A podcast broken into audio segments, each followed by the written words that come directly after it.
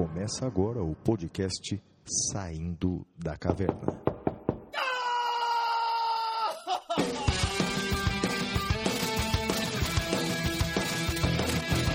Com Guilherme Madeira, Fala galera, sejam bem-vindos, sejam bem-vindas. Flávio Martins,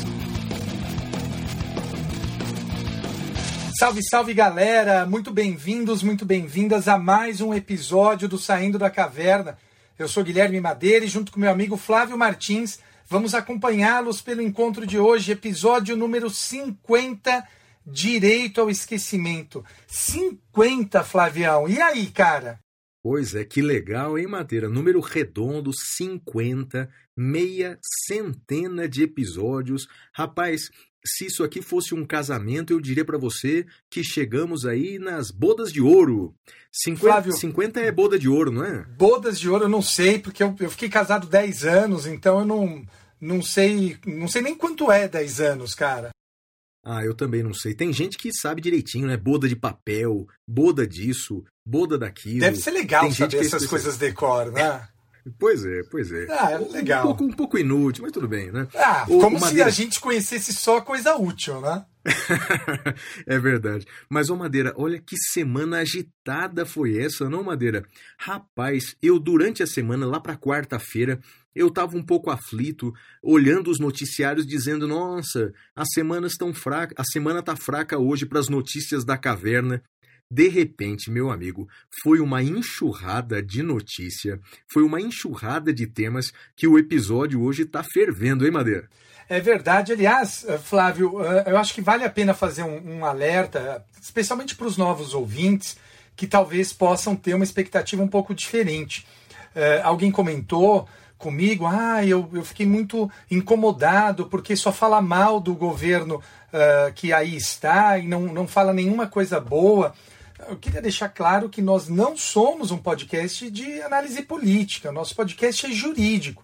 E o jurídico a gente analisa eh, tanto questões que são favoráveis quanto questões contrárias ao governo. A gente não analisa do ponto de vista eh, enviesado. Já defendi aqui, por exemplo, que é, situações favoráveis ao presidente Bolsonaro, já defendi situações contrárias. É, aqui é estranho, né, no mundo de hoje, mas aqui é análise do direito. Nós não temos é, amor a nenhum político, né, Flávio? É, Madeira, isso aqui não é um fã-clube, né? Então, se a pessoa quiser um, um podcast de fã-clube de políticos, tem vários aí, não é? Aí, a- se a gente tem alguma coisa pela qual se idolatrar, é o direito, né? É o que isso a aí. gente ama, o que a gente ama, o que a gente segue, o que a gente trabalha há mais de 20 anos é com direito. E essa coisa de notícias boas ou ruins para o governo é muito relativo. Vou dar um exemplo. Hoje, uma das notícias da caverna que eu vou destacar são os novos decretos presidenciais sobre a arma de fogo. Eu vou explicar basicamente o que mudou nesses decretos eh, presidenciais sobre a arma de fogo. Bem, talvez para aquela pessoa que mandou a mensagem para você, talvez seja uma boa notícia, Madeira. Porque a- agora qualquer cidadão poderá eh, adquirir seis armas de fogo. Foi aumentado o limite de armas de fogo. Bem, eu vou comentar essa notícia. Talvez seja uma boa notícia. Né? Exato, Então, para a pessoa exato. que defende eh, o armamento da população, talvez seja bom. Então, portanto, o que é politicamente bom ou ruim é muito relativo, depende da pessoa que ouve. O que nós examinamos são os aspectos jurídicos, obviamente com o nosso, eh, com o nosso entender, né, com as nossas convicções. Mas, e eu Madeira, acho, olha- Flávio, que uma coisa interessante, eh, e, e eu acho que é o que você vai falar agora, eu acho que isso reflete também no número de ouvintes e no número de apoiadores, né? A, a nossa credibilidade. Porque o pessoal sabe que a gente faz a análise jurídica, né? É, Madeira, é isso aí, cara. E, e- e- porque, na verdade, é, se tem alguma vantagem da gente ficando, ficar ficando velho, não é, Madeira? É que a gente vai aprendendo com os nossos próprios erros e vai, é, é, é, é, vai tendo mais experiência, não é? E a vida nos ensina que é, seguir princípios e valores é muito melhor do que seguir pessoas, partidos, etc. Senão você né? tem que Então, a dobrar gente- os valores uma hora, né? Ah, seguramente. Imagine, por exemplo, a pessoa que é, de, tem um, um, um, discurso de combate ferrenho à corrupção, mas ligado a um determinado partido ou político. Quando esse partido ou político pratica um ato de corrupção, a pessoa vai ter que se distorcer, vai ter que tergiversar. Não é nada legal isso, não é, Madeira? Ter que defender o indefensável, ter que esquecer o inesquecível. Bem, mas vamos para notícias boas, Madeiras. Madeira, essa semana foi uma semana inacreditável para gente aqui do Saindo da Caverna. Né? Novos ouvintes estão entrando na caverna com a gente. Né? E olha que duas informações maravilhosas, Madeira. Essa semana, o nosso podcast foi um dos 50 podcasts mais ouvidos do Brasil. Madeira, eu não estou falando de podcasts de direito, eu não estou falando de podcasts de educação, eu estou falando de todos os podcasts do Brasil. Estamos no top 50, Madeira, top 50 dos podcasts brasileiros. E se não bastasse essa boa notícia, ultrapassamos a marca de mil apoiadores do nosso podcast pessoas que entraram lá no site apoia.se barra saindo da caverna e nos apoiaram e nos apoiam mensalmente. Madeira, mais de mil pessoas. Eu só digo uma coisa: que baita responsabilidade a nossa, hein, Madeira? Flávio, é até engraçado, a gente postou né, a nossa conversa no WhatsApp quando a gente lançou, resolveu lançar esse serviço. A nossa expectativa era ter 200 até o final do ano, né? Era isso. É verdade, era ter cara, 200 é apoiadores. Não, e você ainda brigou comigo dizendo que eu estava sendo otimista demais, né? Com Exato. 200 apoiadores até o fim do ano. E eu, calma, legal, né, segura a onda, não, não, não sei se vai dar. E aí, gente, uma coisa que eu e o Flávio discutimos essa semana, a gente, até como uma forma de agradecimento, a gente pensou em lançar uma novidade para os apoiadores do podcast. Flávio, conta para o pessoal. É isso mesmo, Madeira. Depois que a gente atingiu essa marca de mil pessoas nos apoiando, a gente se sente na obrigação de retribuir esse, esse carinho tão grande, né? Então a gente quer fazer, primeiro, um podcast cada vez melhor, cada vez mais aprofundado. A gente passa a semana inteira trabalhando no roteiro do episódio, né, Madeira? Então, quer dizer, é uma coisa que exige uma dedicação nossa e isso vai ser cada vez mais. É, os materiais que a gente manda são materiais muito bem trabalhados. A apostila é, de imunidade prisional que o Madeira mandou essa semana para todos os nossos assinantes foi incrível. A videoaula do Madeira é, foi extraordinária também, assisti todinha. Bem, mas a novidade é a seguinte: a partir de agora, periodicamente, nós vamos fazer os encontros da caverna. Encontros da caverna. Por força da pandemia, os encontros vão ser online. A gente vai fazer encontros virtuais com os nossos apoiadores. É um bate-papo para falar de direito, de carreira, rock, YouTube. Lembrando que rock e YouTube são coisas diferentes e muito mais, não é? Então, quando a pandemia acabar, a gente faz eventos presenciais, mas agora, periodicamente, a gente vai fazer encontros virtuais, encontros online com os nossos apoiadores da caverna e aguardem, porque para os apoiadores logo a gente vai mandar o calendário. Vamos mandar o dia, vamos mandar a hora e vamos mandar o link para você ter um bate-papo com a gente. É isso, Madeira, Encontros da Caverna. Eu acho que vai ser muito legal. É, é, é uma das coisas que eu adoro, adorava, né? Ou adoro, sei lá, é sentar no bar, tomar um chopp, ficar falando besteira. É quase isso, né? A gente vai estar tá, com a ah, diferença Madeira. que não vai ter um chopp e não vai Boa ter um ideia. bar. Não, né? Mas boa é, ideia. Mas é olha, para os nossos apoiadores que bebem socialmente, a única obrigação é que vai ter que participar desses encontros da caverna tomando uma cervejinha, Madeira. Eu vou abrir a minha aqui. Ah, eu, eu não consigo beber, Flávio, assim, de, desse jeito. Então eu, eu vou estar com a minha água ou com o meu café, mas eu, eu, eu estarei uh, uh, acompanhando vocês. Com Ô, Madeira, mas... só uma coisa, cara. É. Ma Madeira, eu te conheço há 20 anos, cara. O seu passado, eu sei o que você fez no verão passado, hein, Madeira? Faz tempo, hein, Flávio? Faz tempo, hein? Faz tá tempo, tá cara. Faz tempo. Tá bem, Madeira. Mas olha, e, é e os patrocinadores? Ah, Madeira, então olha só, agora vamos à abertura oficial do programa. Meus queridos amigos e amigas, com o patrocínio da Editora Saraiva, da Editora Revista dos Tribunais, do Damásio Educacional e do aplicativo Tudo de Penal, começa agora o episódio 50 do podcast Saindo da Caverna, cujo tema cavernoso é Direito ao Esquecimento. Vê se me esquece, Madeira. é mais ou menos isso. Olha, obrigado a todos os patrocinadores e vamos agora ao primeiro recado. Flávio, o que, que você tem para falar aí da, da editora Saraiva? É, o primeiro recado é da editora Saraiva e um recado especial para o nosso ouvinte do Saindo da Caverna. Você já ouviu aquele ditado que o ano só começa depois do carnaval? E olha que esse ano nem teve carnaval direito? Bem, para quem é do direito, o ditado é outro. O ano só começa depois que chega o Vademecum atualizado. E o novo Vademecum da Saraiva Jur já está disponível em todas as plataformas digitais, inclusive no site Editora do Direito, a loja oficial da Editora Saraiva. Você que é ouvinte aqui do podcast, pode comprar o novo Vademecum da Saraiva com desconto exclusivo do podcast Saindo da Caverna usando o cupom Flávio Martins 15 off. Tudo junto. Repita, Você repita. Flávio, o cupom de desconto é Flávio Martins 15 off. Off com dois Fs, né? Tudo junto. Você ganha um desconto de 15% de desconto na compra do Vademecum. Esse Vademecum novo, a 31 primeira edição. Vai lá no site editora do direito.com.br coloca o cupom de desconto, isso exclusivo para você, ouvinte do podcast. Muito legal, Madeira. Muito legal. E Flávio, semana que vem, no dia 25 de fevereiro, a gente tem o nosso simpósio, né? Ah, Madeira, que legal, cara. E que sucesso!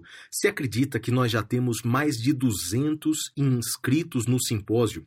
Olha, é o simpósio é, Temas Avançados do Direito. Nós teremos professores brasileiros, e um professor convidado vindo da Espanha. Quem vai dar palestra? Guilherme Madeira, Flávio Martins, Patrícia Vanzolini, Gustavo Junqueira, Elizabeth Vido e o professor espanhol Rubem Miranda. Para você se inscrever nesse evento, é um evento que vai acontecer no dia 25 de fevereiro às 19 horas, o preço é só 30 reais. O site é www.iniec.com.br barra eventos. Repita! www.iniec.com.br barra eventos ou procura pela gente lá nas redes sociais que a gente dá os detalhes desse evento Madeira. Madeira, e essa semana, além de milhares aí de, de, de apoiadores e centenas de apoiadores novos, nós tivemos aí também, como novos apoiadores, alguns professores de direito Obrigado aos colegas professores de direito que também são nossos assinantes, como Rodrigo Pardal, de São Paulo, Jefferson Borges, de Goiás, e Regina Almeida, do Mato Grosso. A esses colegas professores e a todos os assinantes, o nosso muito, mas muito obrigado, Madeira. Ô Flávio, tem sorteio essa semana? Semana passada a gente teve e essa? Ah, mas tem sempre, Madeira, tem sempre. Olha, nessa semana nós sorteamos é, dois exemplares do livro Constituição em Tempos de Crise. Madeira é uma obra coletiva coordenada pela Comissão de Direito Constitucional da OAB de São Paulo, comissão da qual eu faço parte, é, e, e, eu sou um dos autores desse livro. Não é? Eu escrevo sobre liberdade de expressão. Olha, quem ganhou esse livro foi a Flávia Malta, a Flávia Malta, nossa apoiadora, e a Rosinês Puntel. Então, olha, já mandamos para vocês os e-mails com a boa notícia. Flávia Malta e Rosinês Puntel, e daqui a alguns dias vocês estarão recebendo na casa de vocês um exemplar do livro Constituição em Tempos de Crise. E vocês, demais ouvintes, caso queiram participar desses sorteios exclusivos e receber os nossos materiais, basta ser um assinante da caverna. Muito legal, Flávio. Agora vamos ao próximo bloco, que é o Correspondentes da Caverna. Até já. Correspondentes da Caverna.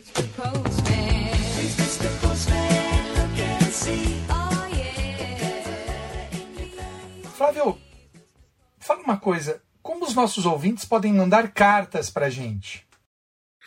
É só pegar uma máquina do tempo, voltar para o século passado e mandar uma carta para gente, Madeira. Isso é coisa do passado, rapaz. Ah, o que dá para fazer é o seguinte. Pera, pera, mandar... pera aí, Flávio, deixa eu te falar uma coisa. Quando você fala é coisa do passado, sabe ah, o que, que, a minha mente preenche? O mesmo que a sua preencheu. Claro. O que, claro. que a sua mente preencheu? Não, não. A minha mente não preencheu isso. Mas a hora que você falou, Madeira, com essa sua metade do seu cérebro, cara, você, te, você tinha chance, Madeira, sabia? De ser o maior gênio do direito brasileiro. Se você não ocupasse metade do seu cérebro com essas bobagens, né? É, é, beijo na boca é coisa do passado, a, a moda, moda, agora, agora é, é, namorar, é namorar pelado. pelado. É isso claro. Aí. Namorou Com pelado, certeza. Flávio? ah, algumas vezes. Quando eu era jovem. Madeira. Agora é o seguinte, para a pessoa entrar em contato com a gente, é, tem dois jeitos. Se é apoiador da caverna, tem uma novidade. Se você é apoiador da, da caverna, lá no site apoia.se barra saindo da caverna, você pode mandar um chat pra gente. Né? Pode mandar, mandar uma mensagem via chat. Mas, para quem não é apoiador da caverna, ou também para os apoiadores, podem mandar um e-mail para nós, que é o podcast arroba professorflaviomartins.com.br. Repita! Podcast arroba professorflaviomartins.com.br. Mas também pode entrar em contato conosco pelas redes sociais. Os endereços do Madeira, tanto no Twitter quanto no Instagram, é arroba madeira10. E os meus endereços, tanto no Twitter quanto no Instagram, é arroba siga o Flávio. Muito bem, Flávio. Vamos então agora ler as cartas dos nossos ouvintes. Madeira, as mensagens são muito legais, as mensagens selecionadas aqui. Olha só. A Luciana Gonçalves da Silva escreve assim pra gente: Sou professora de História, Filosofia e Sociologia. Leciono para o ensino médio na cidade de Nova Friburgo, interior do Rio de Janeiro. Fui apresentada ao SDC por meu esposo, Alexandre Valença, é, que é advogado, e na condição de presidente da subseção teve o prazer de receber o professor Flávio para um café da manhã na UAB de Nova Friburgo em 2017, quando era lançado o seu curso de Direito Constitucional. Mesmo não sendo da área, gosto muito do conteúdo do SDC, já que os temas são relevantes e atuais, sempre apresentados de forma divertida. Em algumas aulas de filosofia, chego a usar parte do conteúdo. Olha que máximo isso, Madeira! Ela usa parte do nosso conteúdo nas aulas de filosofia. Que máximo, cara, adorei. E ela escreve assim: agora a pergunta: O que vocês acham da prisão do deputado federal. Qual o nome mesmo? Ela dá uma risadinha aqui. Daniel Silveira. Madeira, ela fez aqui uma brincadeira com aquilo que fez o Fux, não é? O Fux, então. Você viu o julgamento ao vivo ou não? Eu vi. Da manutenção vi, da prisão. E aí o Fux conclui. Então, dessa maneira, mantemos por unanimidade a prisão do deputado Daniel. Daniel do quê mesmo? Como é que ele chama?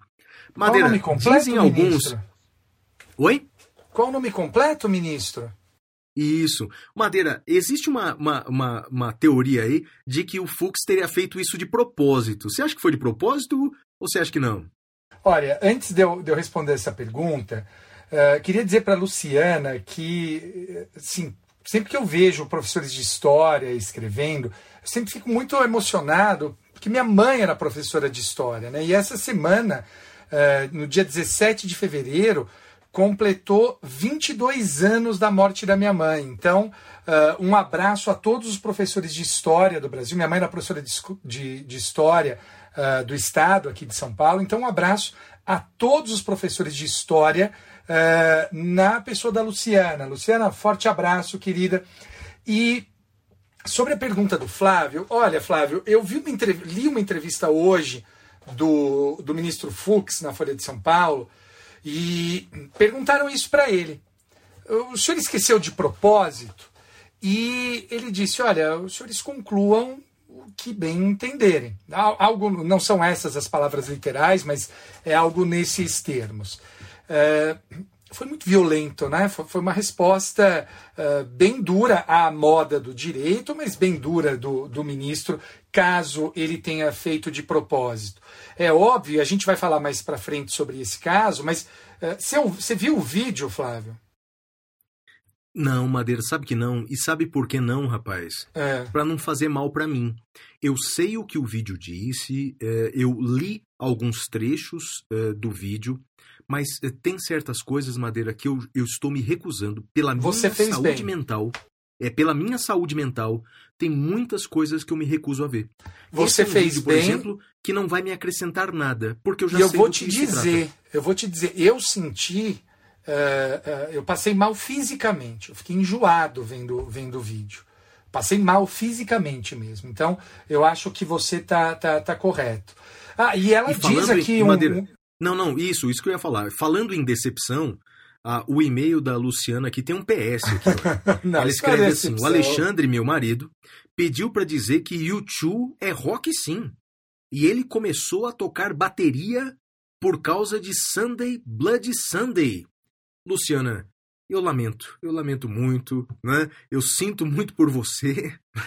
Mas, ó, brinca, brincadeiras à parte, um abraço muito grande para você, Luciana, para o seu esposo Alexandre, que sempre me recebeu muito bem aí no interior do Rio de Janeiro. Muito obrigado e olha, sinto-me muito honrado por você ser uma das nossas ouvintes e ainda mais usar aí parte do nosso podcast para os seus alunos. Muito obrigado mesmo. Vamos para o próximo. Isso. A próxima mensagem é do Antônio Neto. Ele escreve assim: Meu nome é Antônio Neto. Fui aluno de vocês no preparatório da UAB, ainda no extinto LFG. Puxa, saudade do Luiz Flávio Gomes, hein? Olha, a, o Luiz Flávio Gomes, a, cara, a gente comparando deputados federais, hein? Mas não tem nem comparação, hein, Maria? Ele foi nosso aluno em 2010. Passei na primeira prova com a ajuda dos ensinamentos de ambos. É, não era ouvinte de podcasts, não conseguia me prender a essa forma de noticiário, mas o SDC me fez mudar de opinião. Atualmente sou advogado em Campo Grande, Mato Grosso do Sul, especialista em direito público e compliance, e tenho uh, uh, me aproveitado demais dos relevantes temas para reflexão nos programas, especialmente quando envolvem questões controvertidas do mundo jurídico e político. Fiz a assinatura para apoiar o programa e afirmo que os materiais enviados até agora estão excelentes. Por fim, digo que é muito legal conhecer as opiniões de vocês em temas fora do direito, sobretudo quanto à música. E ele diz com exclamação: YouTube não é rock madeira. Ah, ah, e ele diz assim, mantendo a tradição, faço para vocês duas recomendações. A primeira é de uma série brasileira da Netflix chamada Cidade Invisível um enredo policial com personagens do folclore brasileiro. Rapaz, gostei do tema aqui, não conheço não. Seria como o nosso Supernatural, né? E ele diz que a segunda dica é uma banda de rock chamada Airborne, com sonoridade parecida com ACDC. E, inclusive, eles também são australianos. Madeira não conhecia nenhuma das duas dicas, nem a série brasileira Cidade Invisível, nem a banda Airborne. Conhecia alguma das duas coisas? Não conhecia a banda, vou ouvir. E com relação à série, ela está na minha lista para assistir. Uh, eu provavelmente começo esse final de semana. Eu talvez não a comparasse ao Supernatural, mas a uma outra série chamada American Gods, baseada na obra do Neil Gaiman. Agora, Flávio, tem uma coisa que é curiosa. Uh, tem um, um, um autor, uh, que é o David Lynch, e ele diz que as ideias todas, todas, vêm do mesmo lugar. E todos nós, eh, artistas, todos eles, né, artistas, escritores, autores, eles pescam da mesma fonte. E cada vez eu me convenço disso, Flávio. Você sabe que eu tinha duas ideias para escrever um livro. A primeira ideia é, era um livro, eu tinha o título, se chamaria Álbum Duplo, e esse livro teria 24 capítulos, e cada capítulo é o título de uma música, e uh, a duração do capítulo era a duração da música. Durante muito tempo eu pensei nisso. Nunca escrevi, até que eu cheguei um dia na livraria e me deparei com um livro que era a mesma ideia e o mesmo título. E essa série do folclore brasileiro, Cidade Invisível, aconteceu a mesma coisa. Eu comprei vários livros de, de folclore brasileiro para estudar e para montar uma obra uh, baseada nisso, com, com as mesmas premissas da Cidade Invisível. Óbvio, as ideias estão todas aí. Alguém também pescou isso da mesma fonte e, e, e fez isso antes de mim. É isso, né? Você já teve isso com você ou não? Rapaz, mas que história diferente, Madeira. Que negócio meio sobrenatural. Você sabe que você tem um pé no sobrenatural, né, Madeira? Sabe Por que você né? diz isso? Não, eu digo isso porque uma vez você me contou uma história, cara, que, da minha mãe? Que, assim, é bonita. É história. Eu acho que muitos dos nossos ouvintes talvez não, não se lembrem, mas eu contei isso num episódio, né? Você que me contou. Sua mãe, coitadinha, já estava muito doente. E aí passou pela sua cabeça assim, não é? Eu vou ligar para minha mãe, porque eu não sei se amanhã ela vai estar tá viva. Bem, você ligou para sua mãe e ela morreu, não é? é... Na, na, verdade, e, e, ela e, veio Madeira... me visitar em São Paulo. E daí então... eu falei, olha, é a última vez que ela veio me visitar. Então, e daí ela por morreu isso, cara, por conta, isso, por conta dessa história, Madeira, tem um, você sabe disso. Vou, eu não aceito suas ligações, né? Porque vai que isso se repete na sua vida. Então, mensagem de WhatsApp, eu tô até respondendo sua, cara. Mas ligação sua, vai, vai que, né? Vai que. Madeira, a próxima mensagem é do Otávio Ferreira. Também é muito boa, olha só. Meu nome é Otávio, sou de Florianópolis. Florianópolis.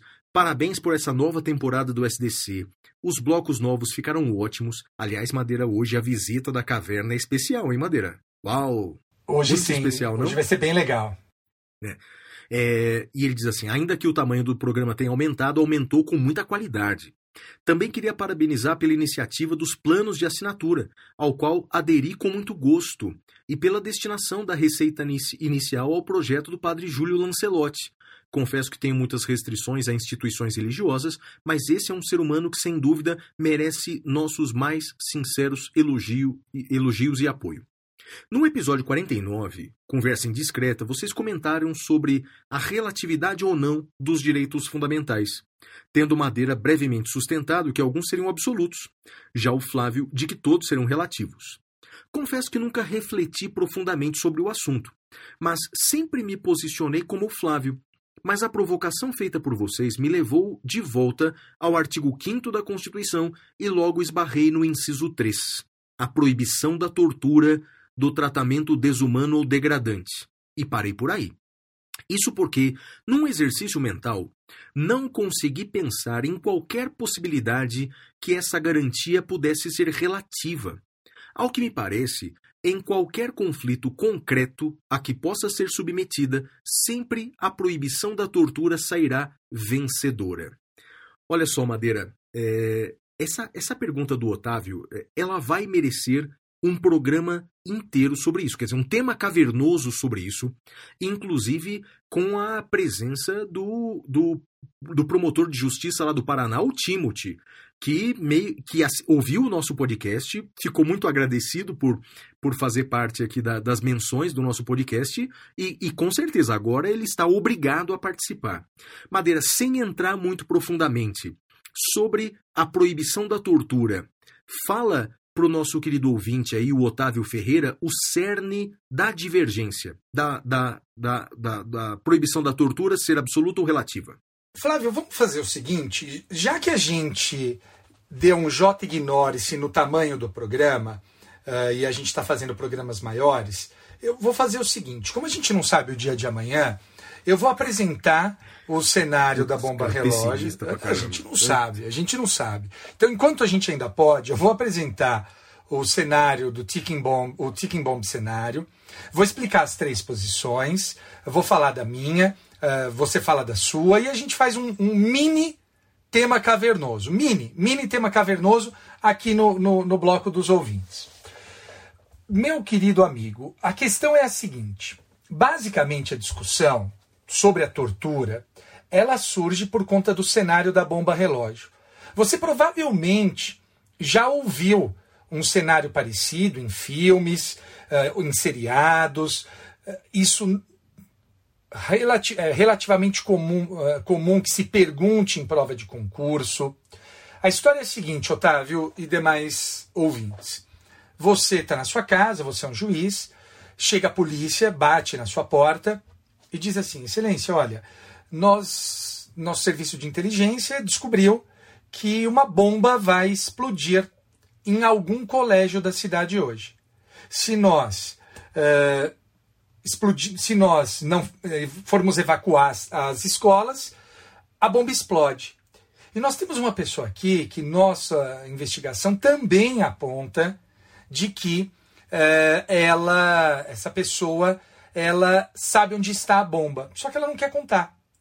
Excelência, podemos torturar? Bem, normalmente, quando eu apresento isso em sala de aula, eu falo, vocês são os juízes, quem autoriza a tortura? Normalmente, a média é que de 20% dos alunos autorize a tortura. Eu falo, pois bem, amigos, é, ele não confessou. Mas ele tem uma esposa que pode ou não estar envolvida com o crime. Vocês autorizam a morte, a tortura da esposa? Nessa hora, dos 20% que levantaram a mão, sobra aí metade, 10% autoriza a tortura da esposa. E eu falo: olha, ele não confessou, mas ele tem um filho. Vocês autorizam a tortura do filho? Uma criança, uma criança, cabeçudo, baixinho, gordinho, né? parecia comigo quando era criança. E aí, normalmente, ou ninguém autoriza a tortura, ou só um e aí eu vou aumentando para ver quantas pessoas ele autoriza a tortura.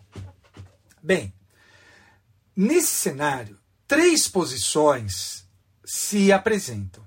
A primeira, baseada no utilitarismo de Jeremy Bentham, vai dizer o maior bem para a maior quantidade de pessoas.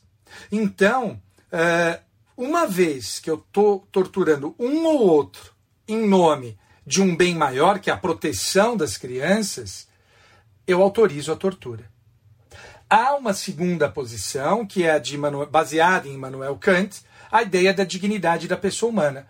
O utilitarismo nunca pode servir à pessoa, nunca pode fazer da pessoa um instrumento. E existe uma terceira posição. Então, essa segunda posição não admite, em hipótese alguma, e eu confesso, Flávio, que a minha posição é a terceira. O que eu sustento? Uh, a posição não é minha, mas é a posição que eu sigo. Uh, essa posição está num livro, me foge o nome do autor agora, como eu não tinha visto uh, essa carta, me foge o nome do autor, mas o livro se chama O Bom Uso da Tortura. É um livro que analisa as justificativas dos estados para torturarem os agentes. E ele conclui dizendo o seguinte: que esse exercício, esse cenário da bomba relógio, é um exercício feito para justificar o uso da tortura. E uma vez que você. Porque, olha só, eu estou tratando de terrorista, eu estou tratando de outro lado de criança. Uma vez que você autorize a tortura desse terrorista, você já rompeu a linha. A partir de agora, a gente só vai discutir quando que vai poder ser torturado. Então eu sigo, Flávio, essa terceira posição de que eu nem discuto, porque esse é um exercício fraudulento para justificar uh, o uso da tortura. Flávio, e você, parceiro? Vamos lá, Madeira. O tema, o tema é apaixonante, não é? Enquanto você falava, eu abri aqui o, o meu livro, o curso de Direito Constitucional, porque como eu comento, não é? é, cada inciso do artigo 5 da Constituição, evidentemente eu comento também o inciso 3, eu comento a proibição da tortura e trago, portanto, à baila essa teoria que chama teoria do cenário da bomba relógio, ou em inglês, The Ticking Time Bomb Scenario. Não é? É, basicamente é o seguinte: é, é uma teoria é, criada é, nos Estados Unidos, essa expressão ela decorre da doutrina que nem é uma doutrina jurídica, é, foi extraída de um romance. Eu conto é, a origem dessa expressão lá nos Estados Unidos e, e, e é como explicou Madeira. É? é uma situação hipotética que envolve, uh, sobretudo, casos de terrorismo e a morte de pessoas inocentes eh, para colocar em teste a, a, a, o caráter absoluto da proibição da tortura. O Madeira mencionou a existência de filmes eu indicaria um que foi, que foi feito basicamente eh, com base nessa teoria. É, ele chama, em português, ele chama Ameaça Terrorista. Em inglês, o título original é Unthinkable, Unthinkable, Impensável, Impensável, em inglês, não é? é o, o ator principal é aquele Samuel L. Jackson. Já assistiu esse filme, Madeira? Não vi, mas adoro Samuel ah, é? Jackson. Não vi. Rapaz, mas o, o filme é a teoria da, do cenário da bomba relógio. Não é um terrorista. É, não. É, é um filme ruim, ruim viu, Madeira? É, o, tá. é meio embrulhar o estômago. Você quer que eu veja? É não, é porque é a teoria, cara. E é exatamente o que você falou, cara. É o seu exemplo de aula. Vamos tá. torturar quem? Os filhos, a mulher? Vamos fazer o quê? É, é isso, quer dizer, os limites uh, da relatividade. Mas o fato é que nesse filme é um terrorista que coloca bombas em Nova York. As bombas começam a explodir, explode creche, explode escola, e o terrorista não quer revelar onde estão as bombas. Essa é a teoria. Né? É, o que eu afirmo no meu livro, bem, eu explico o que é essa teoria. Essa teoria é admitida em casos extremos é, nos Estados Unidos. Né? A Suprema Corte norte-americana já se posicionou favoravelmente a essa teoria, é, mas nem nos Estados Unidos essa teoria é pacífica. Não é? Eu cito no meu livro vários autores que criticam a teoria do cenário da bomba relógio. O que eu diria é o seguinte, né? É, eu não gosto de, a prioristicamente, dizer que um direito fundamental é absoluto. Eu não gosto de dizer isso a prioristicamente. Por um motivo. Quando você diz que um direito fundamental é absoluto, infelizmente, muitas vezes o titular desse direito que o considera absoluto abusará desse seu direito e com esse abuso vai violar outros direitos. Vou dar um exemplo dessa semana. Existe a imunidade parlamentar, que seguramente é um direito fundamental daqueles que ocupam cargos no legislativo. A aparência de ser um direito absoluto faz com que essas pessoas claramente abusem desse seu direito. Então, eu não gosto de a priori dizer que um direito é absoluto. Mas veja, como então medir a relatividade dos direitos fundamentais? como dizer o quão relativo é um direito fundamental? Eu digo o seguinte no meu livro: a, a régua pela qual você mede a relatividade dos direitos fundamentais é a dignidade da pessoa humana. Ou seja, quanto mais próximo estiver o direito fundamental da dignidade da pessoa humana, menos relativo ele será. Bem, existem direitos e direitos fundamentais, mas alguns estão muito próximos da dignidade da pessoa humana, como, por exemplo, o direito à vida, como, por exemplo, o direito à liberdade. Alguns outros direitos não estão tão próximos assim, como, por exemplo, a proibição de identificação criminal. Tem ligação com a dignidade da pessoa humana? Bem, mas não está tão próxima assim da dignidade da pessoa humana quanto a vida ou quanto a liberdade. Esses direitos que estão próximos da dignidade da pessoa humana são relativos, mas são menos relativos do que outros. Então, por exemplo, a vida não é um direito absoluto, mas somente em casos excepcionalíssimos é que ela pode ser relativizada, como nos casos de aborto legal, como nos casos uh, da, da pena de morte, etc. Quanto à proibição da tortura, veja que ela está umbilicalmente ligada à dignidade da pessoa humana. Eu diria que está colada na dignidade da pessoa humana, porque afinal, se você trata o ser humano dignamente, você não o tortura. Então, as hipóteses de relativização da proibição da tortura seriam excepcionalíssimas, excepcionalíssimas, que eu quase não consigo vislumbrar.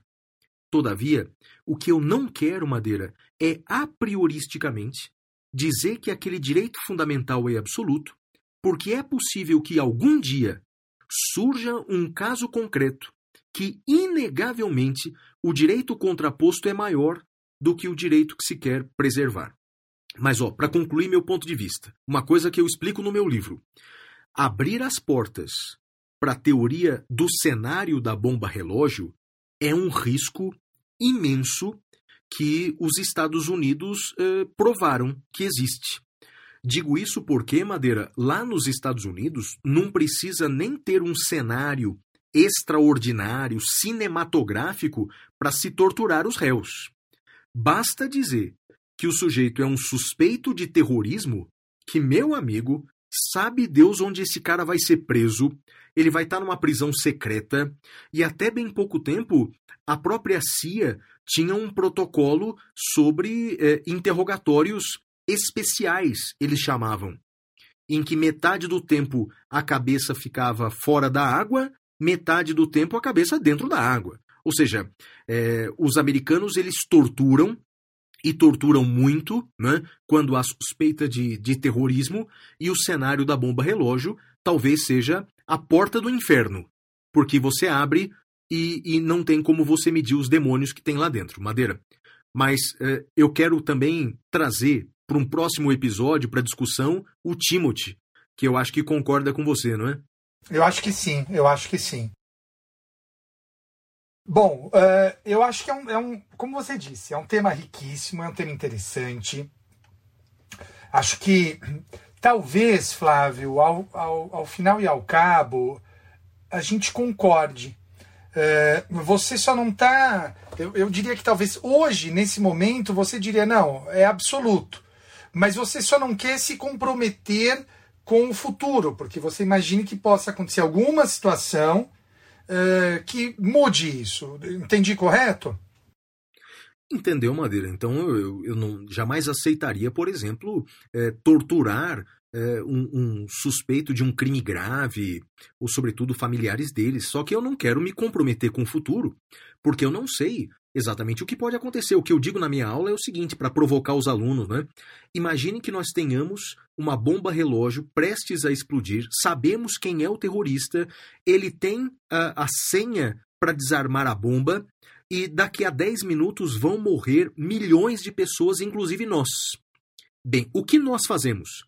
Vamos morrer todos para ser uh, sermos homenageados pelas gerações futuras, se elas forem existir? Ou vamos usar todos os meios possíveis para salvar a vida de milhões?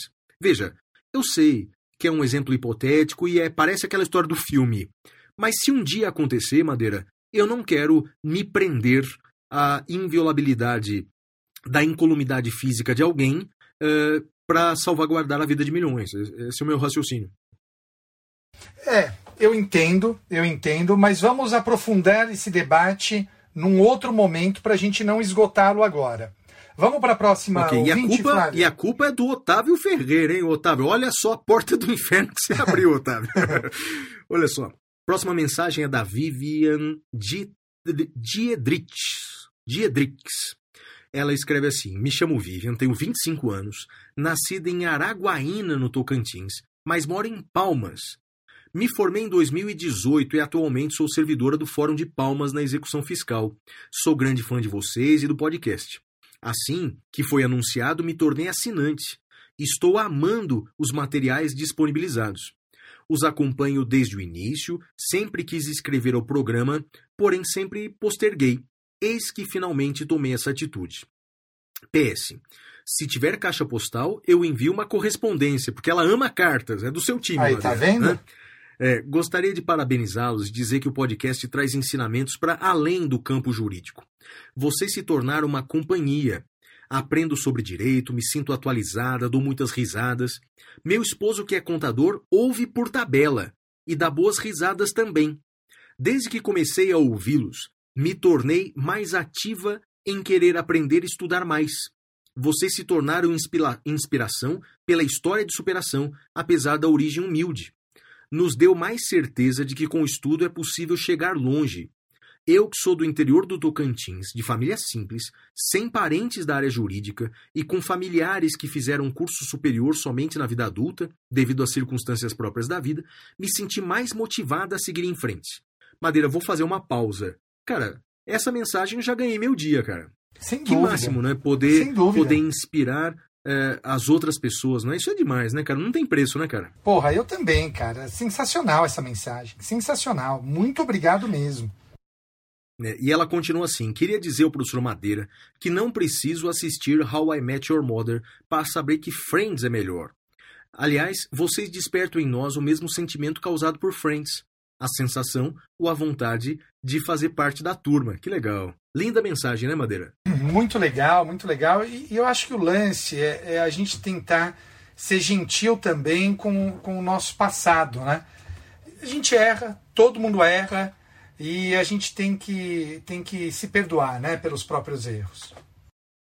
É isso aí, Madeira. Essas foram as mensagens da semana. E aí, Madeira, manda um recado aí da editora Revista dos Tribunais, que é nossa segunda patrocinadora, Madeira. Você é autor por ela, né? Sou autor por ela, ela é uma das principais editoras de livro jurídico do Brasil e ela tem alguns dos principais autores do país. Eu tenho a honra de ser autor dessa, dessa editora. Aliás, eh, nós sorteamos já na semana passada um livro da RT aqui, o livro do professor Medina, e para o próximo episódio temos um novo sorteio aqui também, Flávio. É isso aí, muito obrigado, editora Revista dos Tribunais, por estar com a gente. É graças à editora RT e à editora Saraiva que nós conseguimos mandar, depois de 12 mensalidades, os exemplares dos nossos principais livros para casa dos nossos assinantes do plano avançado. Madeira, anuncia aí o próximo bloco, meu amigo, vai ferver. E agora nós vamos ao próximo bloco, Notícias da Caverna. Até já!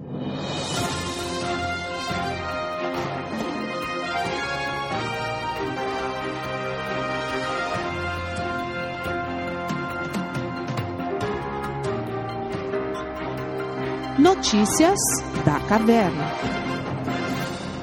Bem, Madeira, a primeira notícia da caverna não poderia ser diferente. Deputado federal Daniel. Eh, como é que chama mesmo, Daniel? O. Daniel Silveira, deputado federal Daniel Silveira, foi preso em flagrante de crime inafiançável por ordem do ministro do Supremo Tribunal Federal, Alexandre de Moraes. O parlamentar postou um vídeo no YouTube em que defendia o ato institucional número 5, bem como a extinção do STF com a nomeação de novos ministros, além de algumas ofensas pessoais à honra dessas autoridades. Bem, o plenário do STF nessa semana, por unanimidade, manteve a prisão em flagrante. Sobre o deputado Daniel Silveira, um breve histórico. Ele foi por cinco anos policial militar no Rio de Janeiro, no estado do Rio de Janeiro. E teve uma trajetória na PM bastante tortuosa. Nesses cinco anos, ele contabilizou 26 dias de prisão, 14 repreensões e duas advertências. Repita! Segundo, 26 dias de prisão, 14 repreensões e duas advertências, e mais.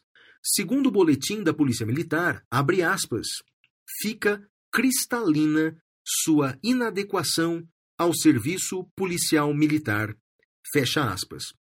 Mas o povo do Rio de Janeiro, por 31, mais de 31 mil votos, decidiu que ele não serve para ser policial militar, mas serve para ser deputado federal.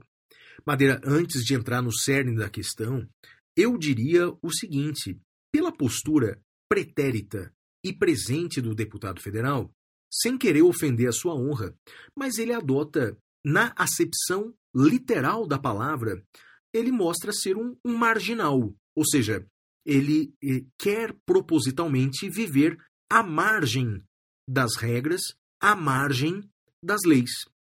É, enquanto policial militar, claramente, é, ele decidiu viver à margem das regras.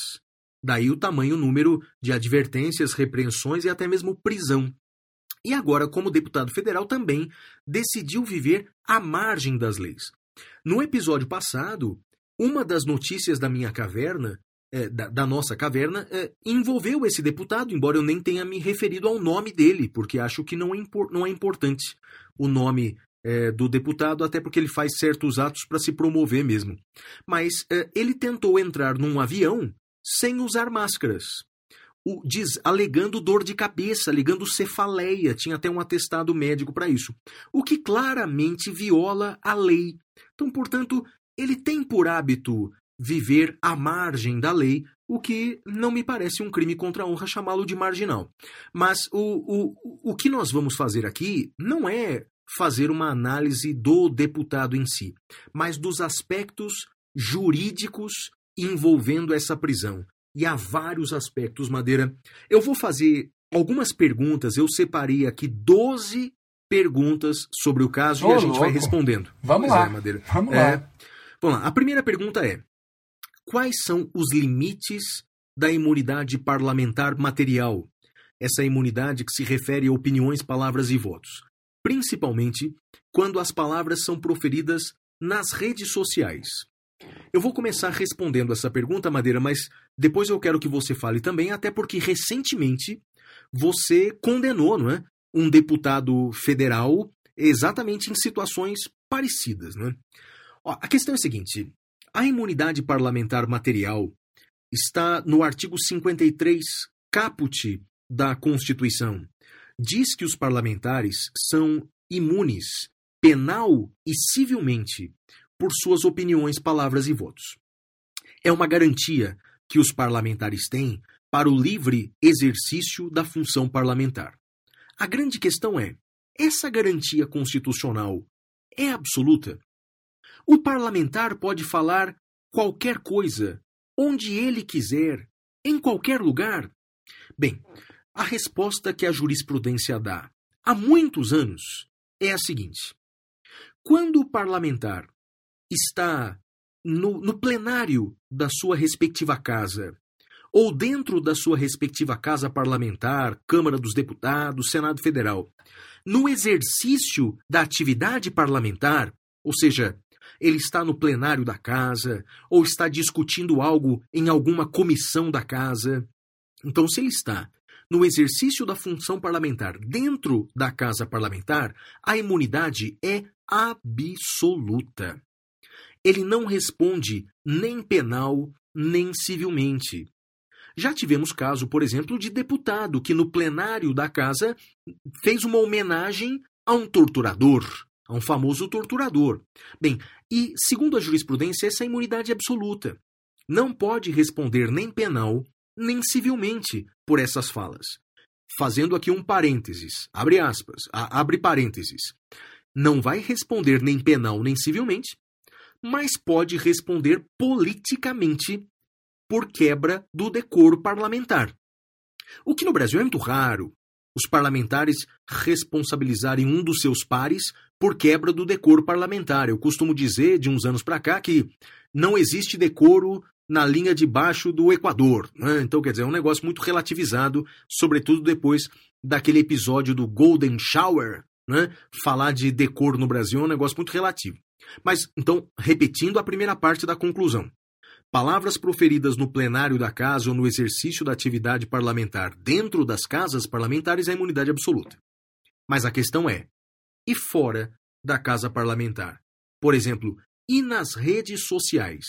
Bem, nas redes sociais, a imunidade ela é relativa. Ou seja, ele goza de imunidade parlamentar, mas só estarão imunes de responsabilidade penal e civil aquelas palavras proferidas no exercício da função parlamentar, que tiverem vínculo com a função parlamentar. Portanto, palavras proferidas fora da casa, como nas redes sociais, como no YouTube, a imunidade é relativa. Você teve, não é, Madeira, um caso semelhante em que você julgou esse ano de 2021, não foi não? Foi isso mesmo, Flávio, e eu acompanhei exatamente esse posicionamento. Uh, a manifestação fora do, do parlamento, ela não é absoluta, e aí precisa ver se tem ou não relevância ou relação com a fala, uh, com a função de deputado.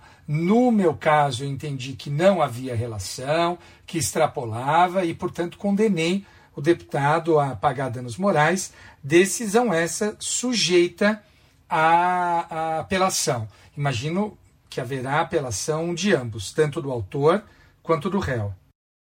Perfeito, Madeira. Lembrando que, no seu caso, dentre outras ofensas, o parlamentar chamou o ministro uh, do Supremo Alexandre de Moraes de, abre aspas, cabeça de piroca. Não é isso? É isso, isso, entre outras ofensas. Eu nunca vou me esquecer disso. Muito bem, Madeira. A segunda pergunta é a seguinte: defender. Ah, essa pergunta agora vai. Acho que a gente vai discordar. Defender o fechamento de um dos poderes, como a extinção do STF, estaria acobertada pela imunidade parlamentar ou configura crime contra a segurança nacional? Ah, Madeira, essa pergunta é polêmica. O que, que você acha? Então, o parlamentar, eu, eu confesso para você que eu não assisti o vídeo porque não quis, né? Como, como eu te falei. Mas sei que ele defendeu a destituição dos ministros do Supremo para que o atual presidente nomeasse 11 novos, né? Ou, ou, eu não sei se ele quer preservar o Nunes Marques, eu, eu não sei os detalhes. Mas o fato é que defender o fechamento de um dos poderes é, está cobertado pela imunidade parlamentar ou configura crime contra a segurança nacional? O que, que, você acha, Madeira? Eu acho, Flávio, que primeiro a gente tem que dar um passo atrás, que é discutir se está presente ou não, uh, se ainda existe a Lei de Segurança Nacional em nosso sistema ou não. E aí eu acho que valem duas discussões importantes. Primeiro, reportar a posição do professor Gustavo Badaró. O professor Gustavo Badaró ele tem uma, uma posição muito interessante. Ele diz que entende que a Lei de Segurança Nacional não foi recepcionada pela CF e ela uh, não é crime contra a segurança nacional. Então acho que essa é a primeira primeira posição.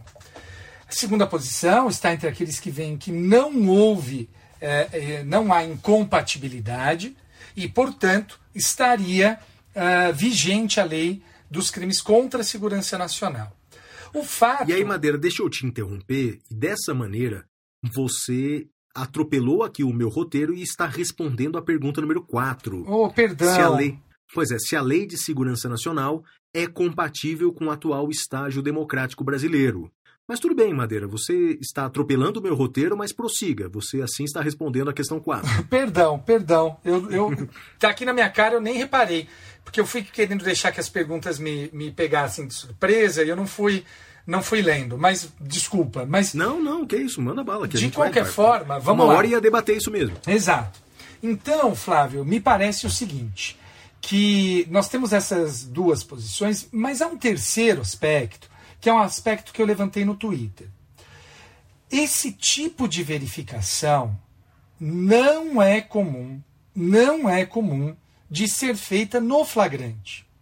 Então, ainda que a gente entenda, como o professor Badaró, de que esta lei não foi recepcionada pela CF, o fato, Flávio, é que esse tipo de verificação no flagrante não é comum. Então aqui vai a, primeira, primeira observação. Num segundo ponto, eu entendo sim que a Lei de Segurança Nacional não é compatível com o nosso atual estágio democrático. Entendo que ela não foi recepcionada, ou pelo menos parte dela, notadamente pelos tipos em, é, abertos, né, são tipos abertos demais, Agora, defender o fechamento de um dos poderes, como a extinção do Supremo, não me parece que esteja cobertado pela imunidade parlamentar, Flávio. O que, que você acha Legal, de tudo isso? Bom, bom, bom, adorei.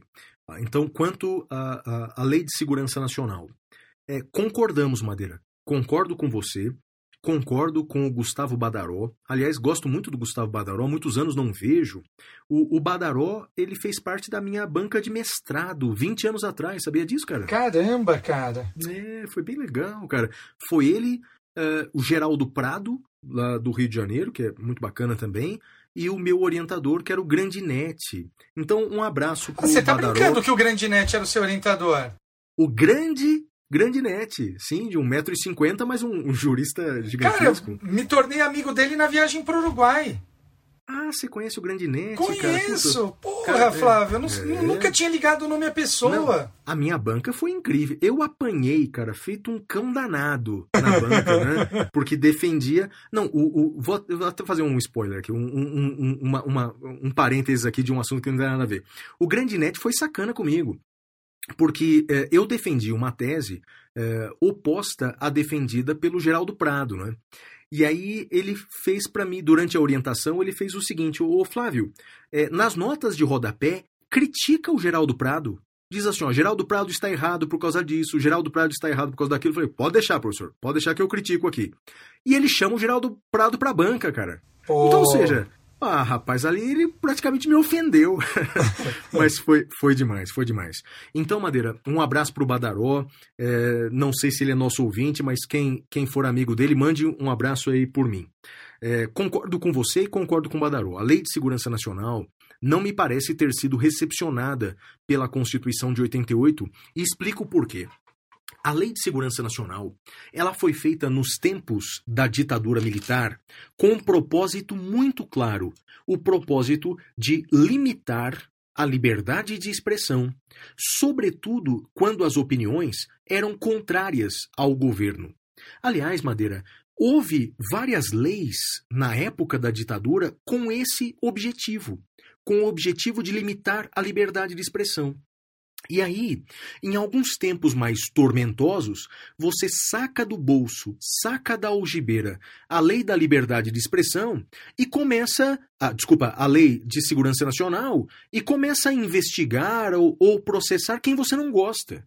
Então, por exemplo, é, é, temos aí atualmente, por ordem do ministro da Justiça, é, cartunistas sendo investigados com base na Lei de Segurança Nacional, jornalistas investigados com base na Lei de Segurança Nacional, advogados como Marcelo Feller, a gente mencionou no episódio 48, investigado com base na Lei de Segurança Nacional. O que acontece? Quando você não gosta do discurso, você usa a Lei de Segurança Nacional.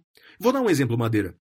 Uma das notícias do programa de hoje é uma declaração de um apresentador de TV, o Ratinho, defendendo o fim da democracia brasileira, defendendo a suspensão da democracia por um ano e que o Brasil seja governado por generais. Basicamente é a proposta dele. Vou comentar isso depois. Mas teve muita gente nas redes sociais que mandou uma mensagem para mim: Flávio, não tem como usar a Lei de Segurança Nacional? Ou seja, Madeira, a gente está abrindo a porta do inferno. Então agora a gente vai usar a Lei de Segurança Nacional para todo discurso que a gente não gosta? Seja para aquele que defende a ditadura, seja para aquele que critica o governo. Quer ver um outro exemplo de uma outra lei? tem uma lei, aparentemente está ainda em vigor, né, que diz que é contravenção penal cantar o hino nacional fora dos acordes oficiais. Sabia dessa maneira? Que é, cantaram... Eu sabia, sabia. Essa é uma das que eu acho mais divertidas, inclusive. Não é? Então, por exemplo, se a gente rolar aqui um pagodinho cantando Ouviram do Ipiranga as Margens Plácidas, Madeira, se duvidar, alguém vai prender a gente em flagrante. Né? Porque isso é uma contravenção penal. Então veja, meus amigos, eu concordo com Madeira. A Lei de Segurança Nacional é um dos entulhos deixados pela ditadura militar e que só são usados aí por governos covardes que de mimimi não aceitam o discurso contrário, não aceitam a crítica. Isso aqui é democracia ainda. Então, portanto, eu acho que a Lei de Segurança Nacional não foi recepcionada pela Constituição. Estamos de acordo, Madeira. Agora, é, agora a parte polêmica, Madeira.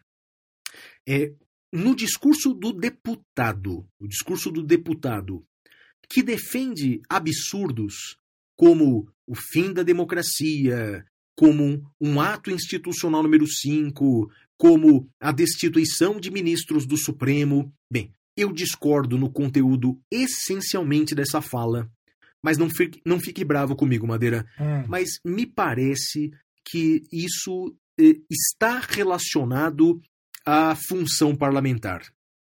Como deputado, ele tem o poder de criticar eh, eh, os poderes, criticar o regime atual da forma mais imbecil que ele queira. E, e me parece que nesse caso é, é, bem imbecil, inclusive. Mas então me parece que essas críticas e, e, e essa, eh, esse discurso insano eu consigo ver relacionar relação com a função parlamentar. Agora, cuidado. Me parece que nesse discurso ele ofendeu pessoalmente a honra de certas pessoas. Né? Bem, isso obviamente que não tem é, relação com a função parlamentar. Eu posso criticar os ministros do Supremo, mas não posso chamá-lo de ladrões. Isso configura, isso configura crime. Então, na parte das ofensas pessoais, eu não consigo ver relação com a função parlamentar e, portanto, com, considero uh, que houve crime. Assim como na semana passada, eu disse que não usar máscaras no avião não tem relação com a função parlamentar e acho crime também. Agora, é, defender essas ideias absurdas como destituição de ministros do Supremo, acho um discurso ridículo, falho, uh, imbecil até. Mas eu consigo ver relação com a função parlamentar, Madeira sei se eu concordo, Flávio. Eu acho que a gente tem que, tem que pensar uh, o sentido de relação com a função parlamentar. Não é função parlamentar se voltar contra um dos poderes da, da República, né? defender o fechamento de um dos poderes. N não me parece que esteja abarcado pela função parlamentar você uh, uh, ter uma postura golpista, né? por assim dizer. Então, nesse ponto, nesse ponto nós vamos discordar, Flávio. Sim, é, e, e, talvez você esteja se posicionando numa pergunta que eu coloco no meu livro, que é o seguinte: é, mesmo estando é, com relação à função, será que é possível fazer algum limite material à imunidade parlamentar? Eu faço uma pergunta é, no meu livro que é assim: eu disse que no plenário da casa o, o, o, a imunidade absoluta. Mas será que nesse discurso ele pode ser racista? Ele pode é, dizer que os negros são pessoas inferiores e merecem menos direitos, por exemplo? É uma pergunta que eu faço no meu livro. Ou seja, é uma discussão se é possível impor limites materiais à, à imunidade parlamentar. É, é um assunto polêmico, Madeira, eu sabia que a gente ia discordar. A próxima pergunta é a seguinte, Madeira, eu acho que essa nós não vamos discordar, não. Tais declarações do deputado configuram quebra do decoro parlamentar? Em caso afirmativo, como o parlamentar pode ser responsabilizado? E aí, Madeira, é quebra do decoro parlamentar? Ah, me parece que sim, né, Flávio? Eu acho difícil sustentar o contrário, você não acha? Ah, Madeira, eu acho que quebra do decoro parlamentar é se obter nascido, rapaz. Então, é, é, não, não há dúvida. É, não é há a dúvida forma, a que forma essa... como ele se veste, né? Você viu? Uh, não ele usa um paletó cinza com uma, grava... com uma camisa cinza e uma gravata vinho. É, não Parece o Renato muito, Mendes. Lembra do Renato Mendes, da novela das oito? Não lembro, Madeira, eu não sou noveleiro, não. Ah, então... Mas, ó, tirando, tirando essa, essas piadinhas infames, não, não há dúvida que, que, que houve quebra do decoro parlamentar, não é?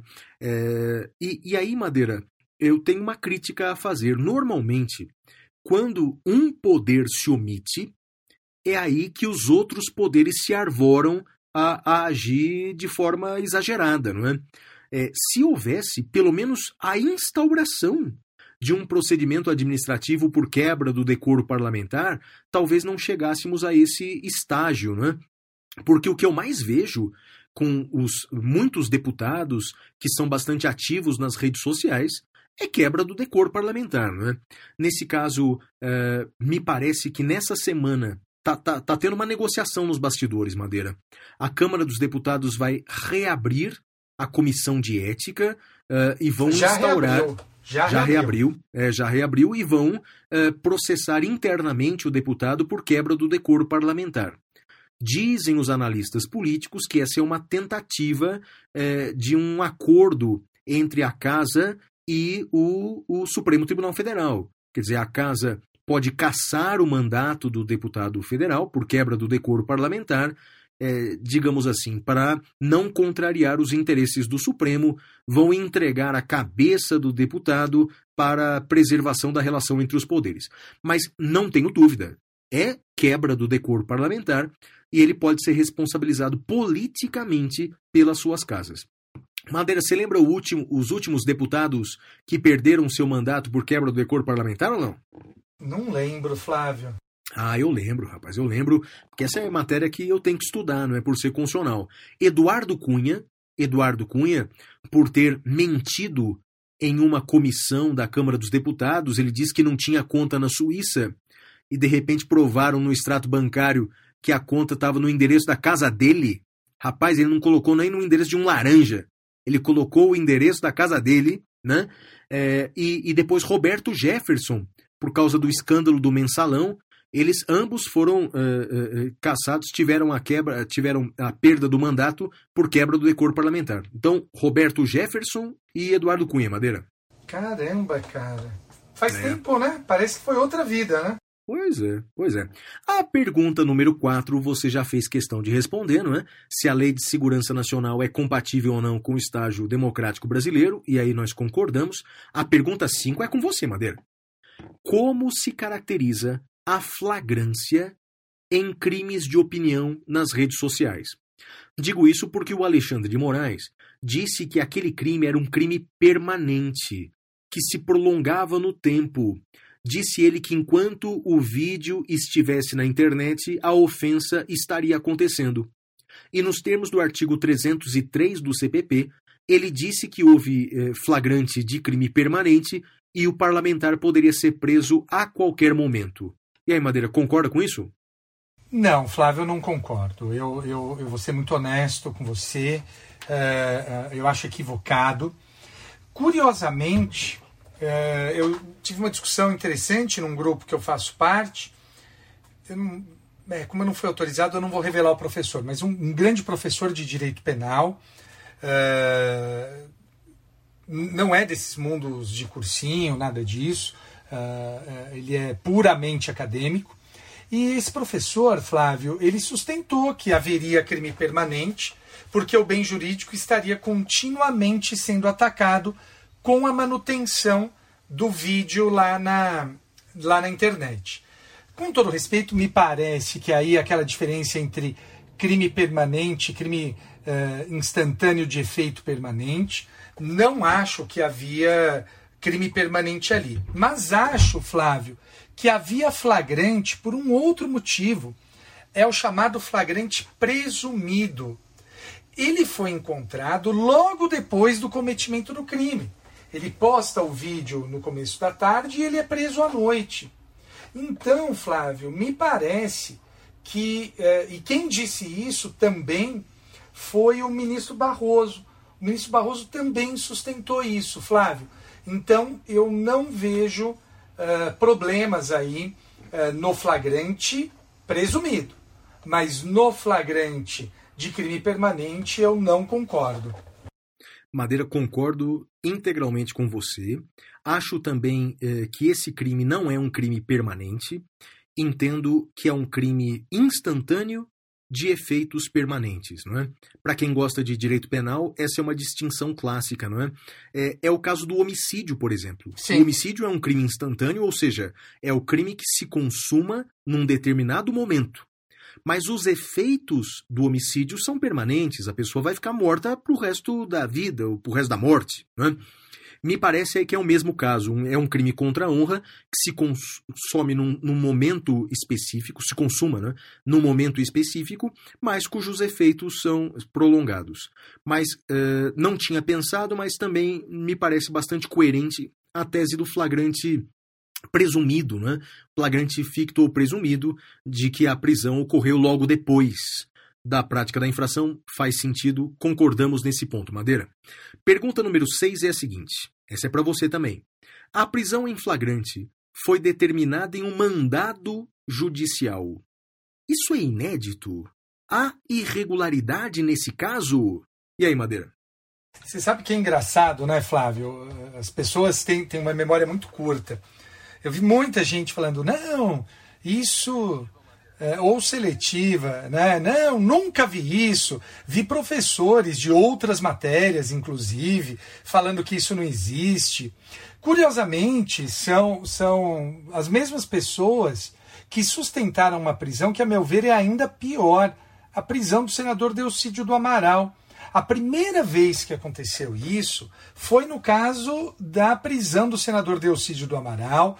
O nosso ouvinte já ouviu a minha aula sobre imunidade parlamentar, está lá uh, na, na, na área dele. Mas o fato, Flávio, é que não é novidade. A diferença é que aqui era uma prisão em flagrante e lá era ainda pior, era uma prisão cautelar. Nem o nome eles deram de preventiva para tentar escapar da proibição constitucional, Flávio. Então, não é novidade. Nesse caso, eu, eu vou ser muito honesto com você. Nesse caso específico, embora não seja necessário, né, é um flagrante, eu entendo. E vou te dizer por quê. E veja, perceba a diferença daqui para a situação do Delcídio do Amaral. No caso do Delcídio, foi uma prisão cautelar. Era a prisão preventiva que estava sendo decretada. Aqui foi uma prisão em flagrante. É, você imagina policial chegar para prender um deputado federal sem nada? Ah, o senhor está em flagrante. Eu compreendo o Supremo fazer isso. Eu compreendo. Acho absolutamente compreensível, Flávio. Foi uma forma que o ministro fez até de proteger os agentes, porque você viu que ele desacatou uma, uma agente que queria que ele usasse máscara, né? cumprindo a lei a agente, e ele desacatou a agente, mas já está respondendo por isso também, Flávio. Oh, Madeira parece osmose, mas nessa sua fala final você disse o que eu ia dizer. O que acontece é o seguinte, não é? é o deputado, segundo a Constituição, ele só pode ser preso em flagrante de crime inafiançável. Bem, e qualquer pessoa do povo pode prender em flagrante. Então, qualquer policial poderia dar voz de prisão em flagrante, qualquer delegado, qualquer agente da polícia e qualquer pessoa do povo. Aí você disse o seguinte, né? E com razão. Mas quem vai ter coragem de dar voz de prisão em flagrante para um deputado federal, sobretudo um deputado federal que age de forma tão truculenta.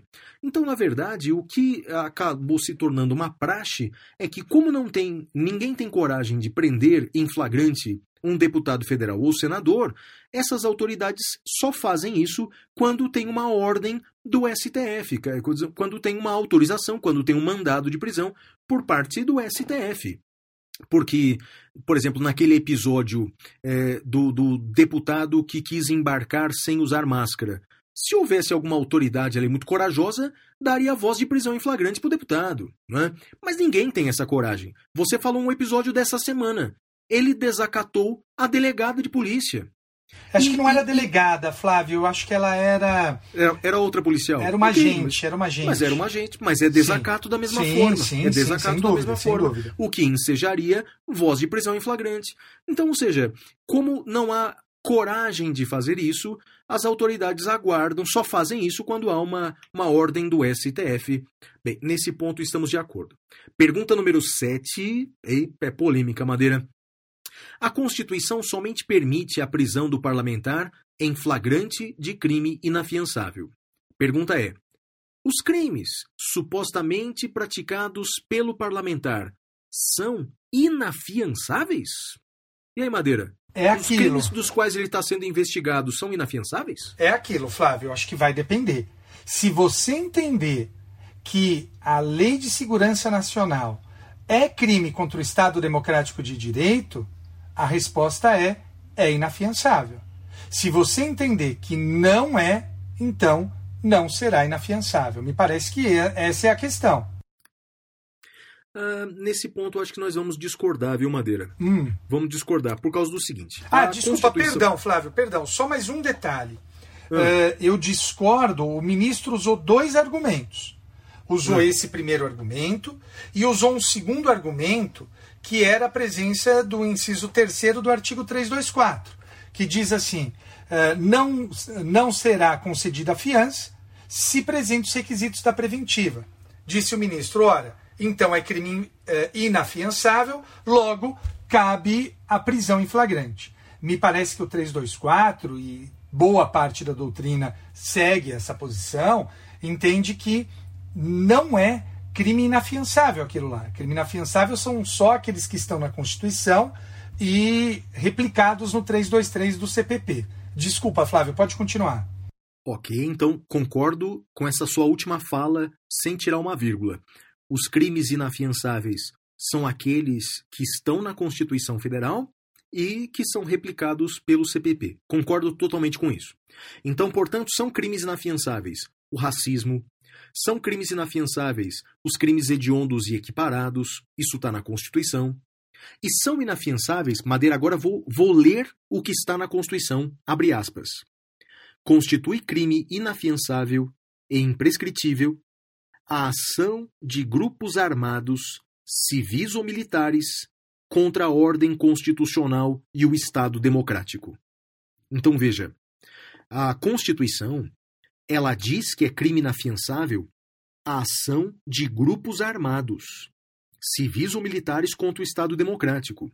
Então eu discordo da ideia de que todo crime contra a segurança nacional, da Lei de Segurança Nacional, é inafiançável.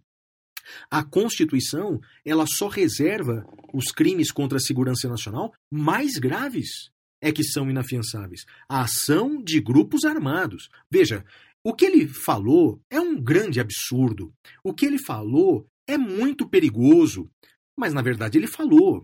Ele não está comandando ainda um grupo armado, civil ou militar contra o Estado Democrático. Então, eu, eu discordo de que o crime dele, se é que é crime, a gente discutiu isso, né?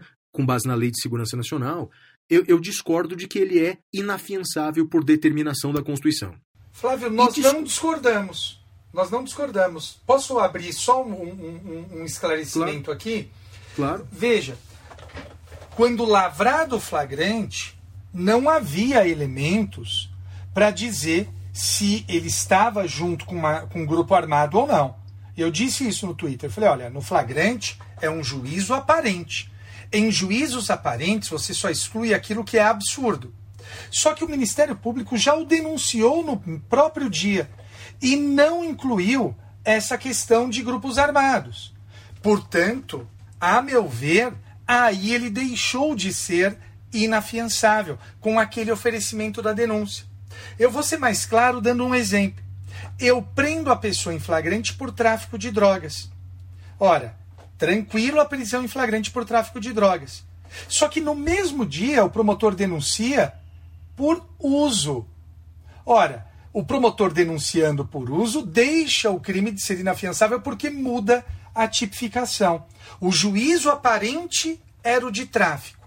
Deixou de ser tráfico com o oferecimento da denúncia pelo 28. O, entendeu o que eu estou dizendo? Então entendi. nós não discordamos. Não, entendi, entendi. Não, não discordamos, não. Não, não discordamos. É, é, que eu achei que de cara não se enquadraria mesmo em grupos armados e, e, e, de fato eu nem cogitei essa hipótese. E uma outra parte, Madeira, e aí nós concordamos de plano mesmo e vi que muita gente concorda conosco, o Badaró, o nosso ouvinte e colega Francisco Sanini, de que é um absurdo dizer que o crime é inafiançável porque estão presentes as condições da prisão preventiva. Exato, exato. Então, esse argumento justifica é, dizer que qualquer crime é inafiançável, então? Basta Sim. dizer que estão presentes os Sim, requisitos é da isso preventiva. mesmo. Isso é deturpar a, a, a norma é, constitucional e, e legal que são restritivas, não é? Madeira, a pergunta número 8 acho que é comigo aqui. Ó. A pergunta é: a Câmara dos Deputados poderá suspender essa prisão? Qual é o quórum necessário para revogá-la e o voto deve ser aberto ou secreto? Bem, é, segundo o artigo 53 da Constituição, a única prisão que recai sobre o parlamentar é a prisão em flagrante de crime inafiançável, que supostamente foi o que aconteceu, e nesse caso, a casa parlamentar deve ser comunicada em 24 horas. E a Câmara dos Deputados foi comunicada em 24 horas. A partir daí, a casa pode manter ou revogar essa prisão pelo voto da maioria absoluta dos parlamentares. Bem, maioria absoluta significa mais da metade de todos os membros. Como são 513, mais da metade dá 257 deputados. Então, eles podem revogar essa prisão pelo voto de 257 deputados federais e uma novidade que tem aí uns 10 anos mais ou menos. Não é, não é tão novidade assim. O voto é aberto. O voto é aberto. Até 2001, o, o, voto era secreto, Madeira. Tinha previsão constitucional do voto secreto. Mas a Constituição foi alterada pelo artigo, uh, uh, pela emenda constitucional de 2001, portanto faz quase 20 anos, não, faz 20 anos, né? Em que isso foi alterado, e o voto agora é aberto. E, Madeira, a gente está gravando esse episódio na sexta-feira de manhã. É, parece que hoje à tarde, sexta-feira, então o pessoal que está tá ouvindo o podcast é, depois da votação já sabe o resultado. Avisem aí do futuro o que, que aconteceu. Mas a Câmara dos Deputados vai, vai votar hoje à tarde. Madeira, agora vamos lá. Sessão Mãe Diná. O que, que você acha? Revogam a prisão ou não? Vão manter, Flávio. Também acho, Madeira. Também acho. Mas eu sou péssimo em previsões, cara. Sou eu péssimo. também. Eu, eu também. Eu, eu, eu, tinha previsto que o Nunes Marques ia votar pelo relaxamento da prisão. Ah, não, mas aí, eu, aí eu acertei. Lembra que a gente apostou? Sim, sim, você acertou, mas eu errei. Eu achava que o Nunes Marques ia mandar soltar o cara. Errei. Bem, como mãe de Ná, sou, sou professor de constitucional. Madeira, a pergunta número 9 é assim. Essa semana. Ah, essa é para você. Essa semana foi realizada audiência de custódia do deputado e ele foi mantido preso.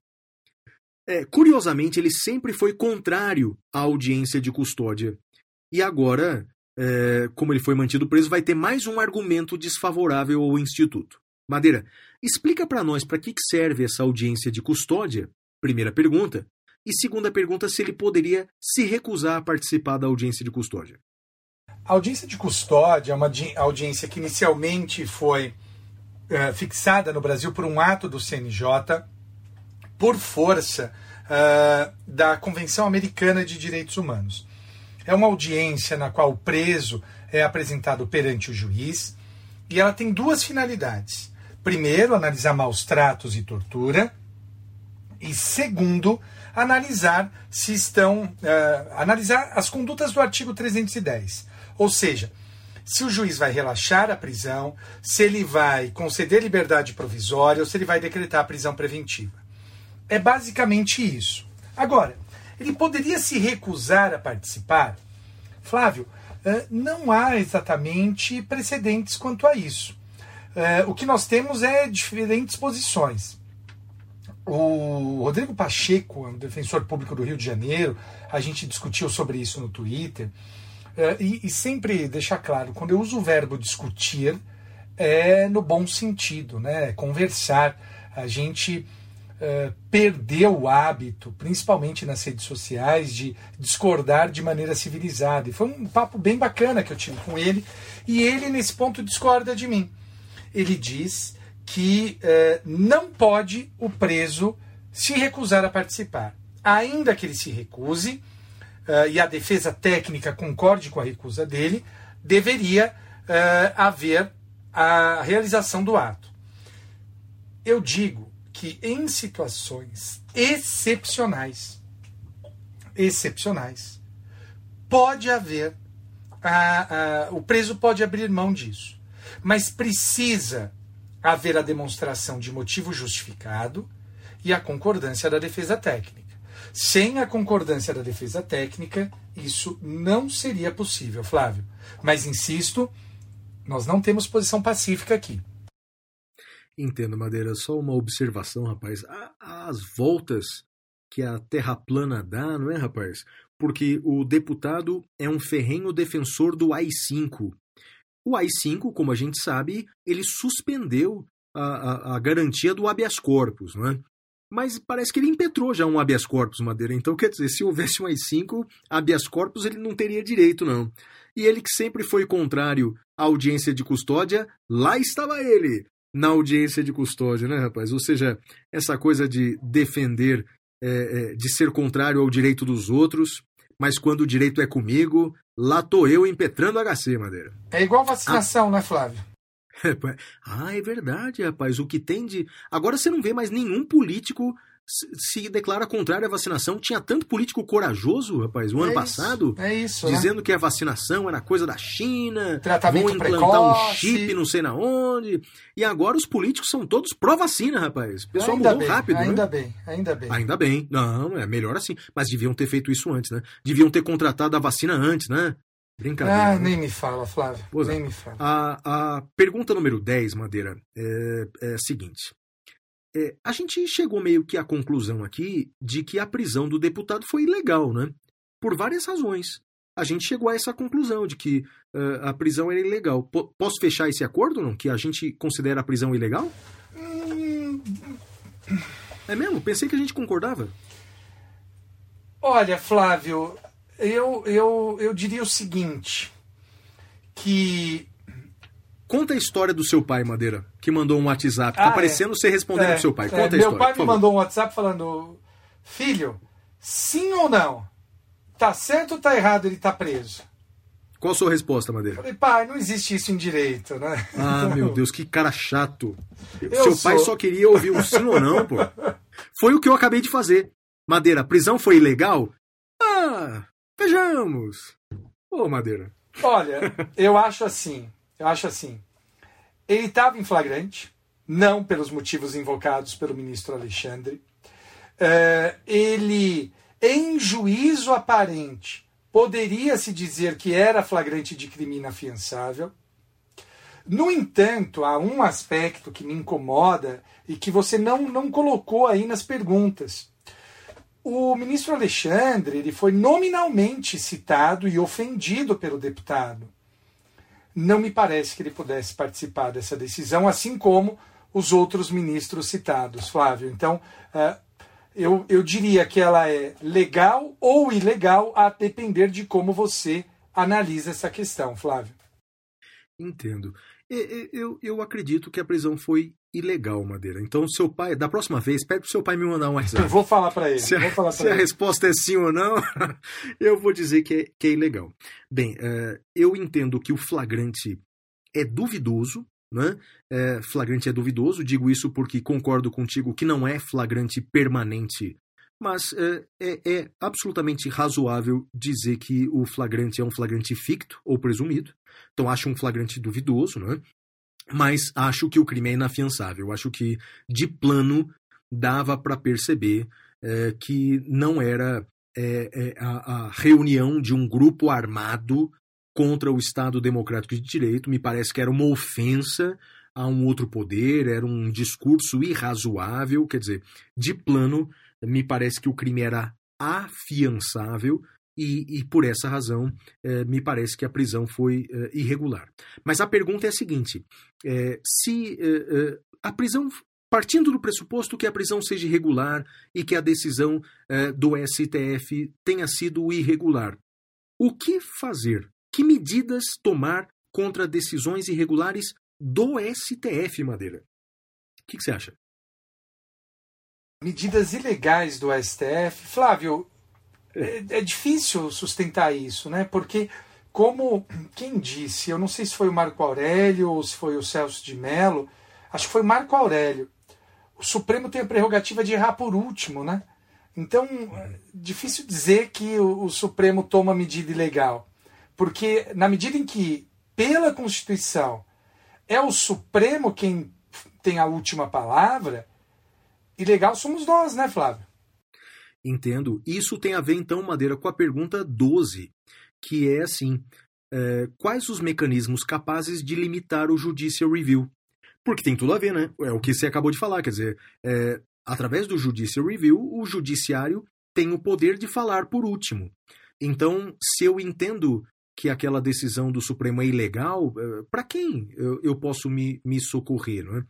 Eu diria o seguinte, Madeira: eh, as ferramentas que nós temos hoje na lei para contestar decisões do STF eh, são poucas ferramentas. O mundo inteiro discute isso, né? Mas duas ferramentas são possíveis. Então, a primeira ferramenta possível, dizer que eh, um ministro do Supremo praticou crime de responsabilidade. Existe eh, o controle dos crimes de responsabilidade que é julgado pelo Senado Federal. Aliás, esse foi um tema do episódio passado, o episódio 49, o impeachment, não é? Ou foi o 48? Já me perdi, Madeira. Foi o 48. 48. O episódio 48, o impeachment.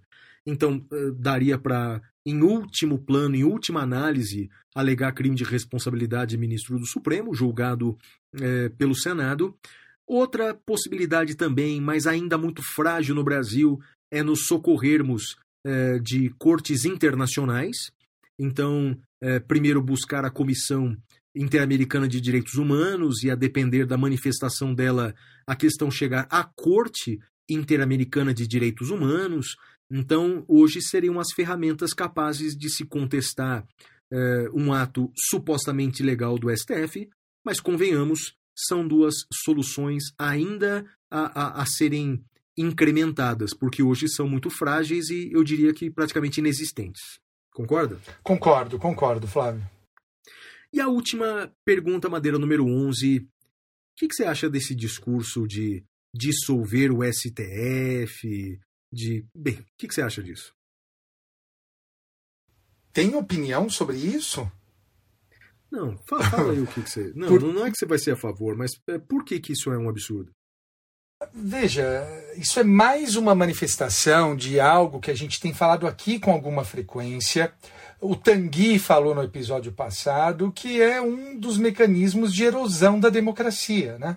As democracias liberais, um dos sintomas da erosão é uh, os ataques dirigidos a outros poderes, né, Flávio? Não sei se era isso que você tinha, tinha em mente quando fez essa pergunta. Uh, era isso ou estou entendendo errado? Era isso, não era isso mesmo, Madeira. O que eu, que eu digo é o seguinte: nós podemos até questionar o processo de escolha de ministros do Supremo, isso é legítimo, não é?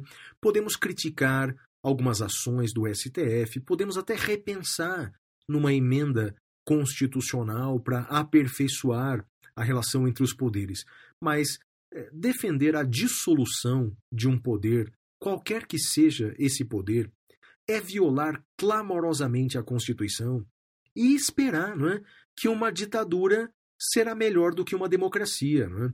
O Churchill dizia que a democracia é o pior de todos os sistemas, com exceção dos outros. Ou seja, as democracias têm muitos problemas, mas ainda são melhores do que as melhores das ditaduras, porque a começar que numa ditadura nós não poderíamos fazer esse programa, por exemplo. É? Seguramente nós teríamos receio de fazer um programa como esse, não é, Madeira? Sem dúvida, Flávio, sem dúvida. Então vai lá para a segunda notícia da caverna. Parece que é a vigésima, mas é a segunda, Madeira. Bem, eu separei aqui algo que eu considero muito importante. Vou trazer três notícias que são três súmulas novas a primeira súmula é a súmula 643 do STJ. A execução da pena restritiva de direitos depende do trânsito em julgado da condenação. Isso já era pacífico na jurisprudência, tanto que virou súmula. Pena restritiva de direitos para executar somente após o trânsito em julgado de sentença penal condenatória. Flávio. Legal, Madeira. A minha segunda notícia da caverna ainda tem a ver com o deputado federal. Ô, oh, louco. É, Daniel Silveira. É, mas é a última.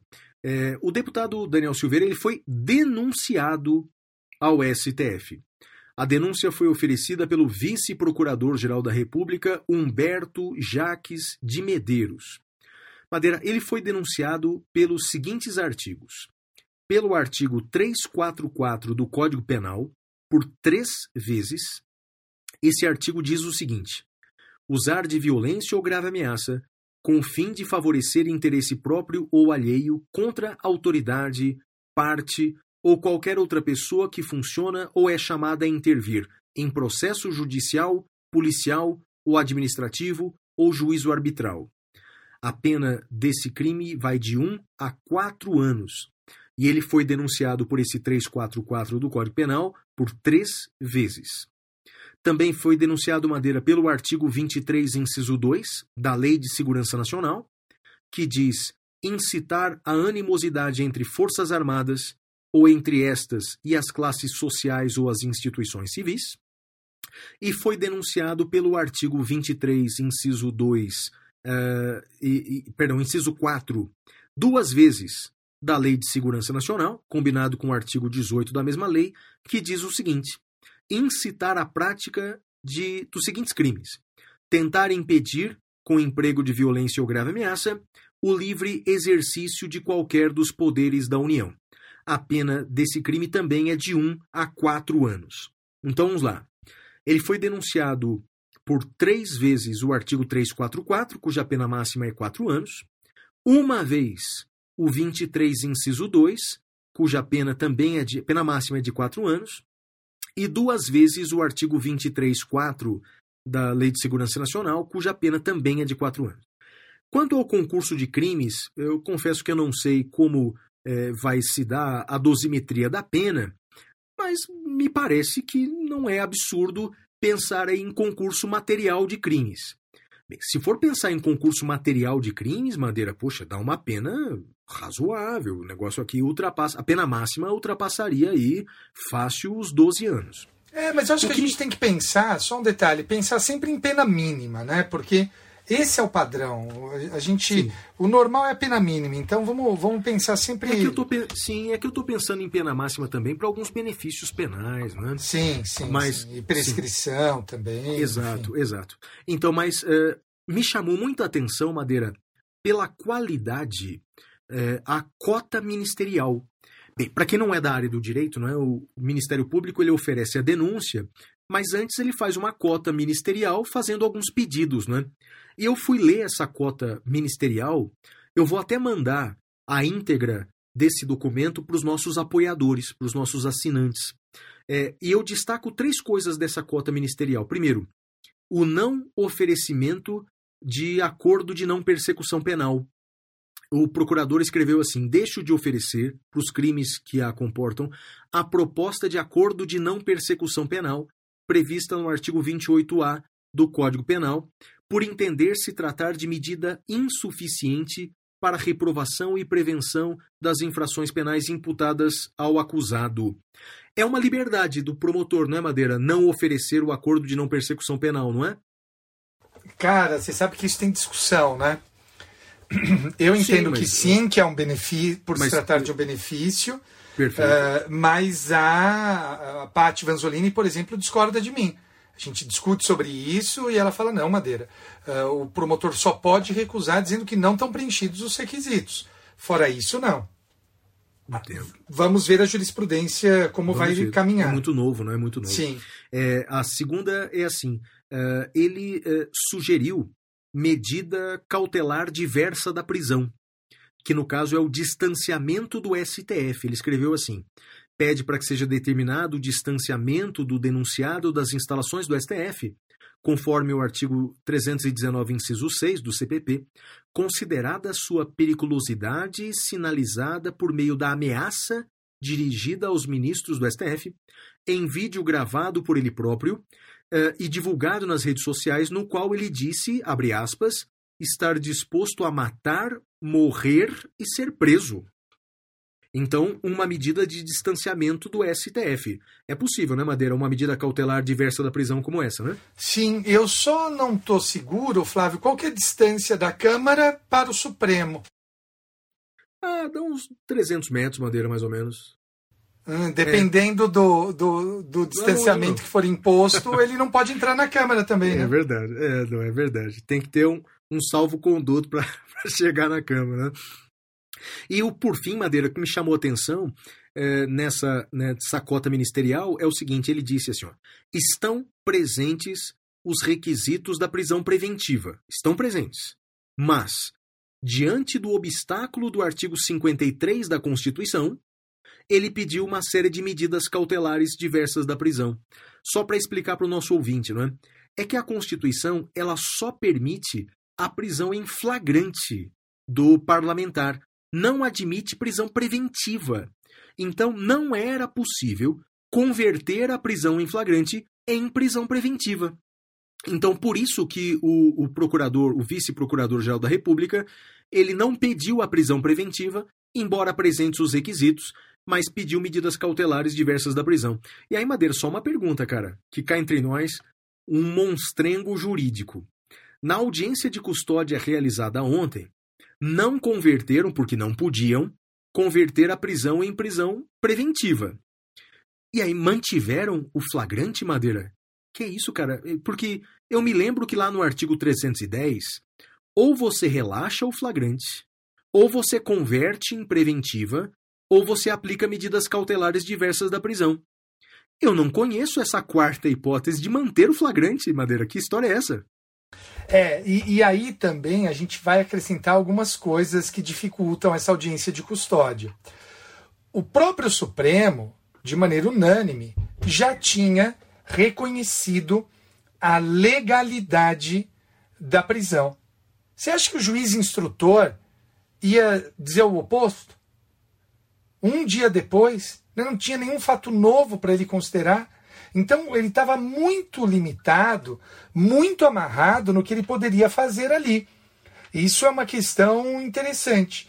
E outra questão é essa que você levantou. Veja, é, toda vez que eu, que, que, que eu olho para esse caso, e me perguntaram no Twitter, eu falei, olha, eu não sei, não sei dizer, porque eu, eu não entendo a que título ele está preso. Não sei que prisão é essa. Só pode ser flagrante. Aliás, o, o Auri também falou isso no Instagram dele. Só pode ser uh, uh, flagrante. E um flagrante que já passou por duas análises judiciais é estranho, né?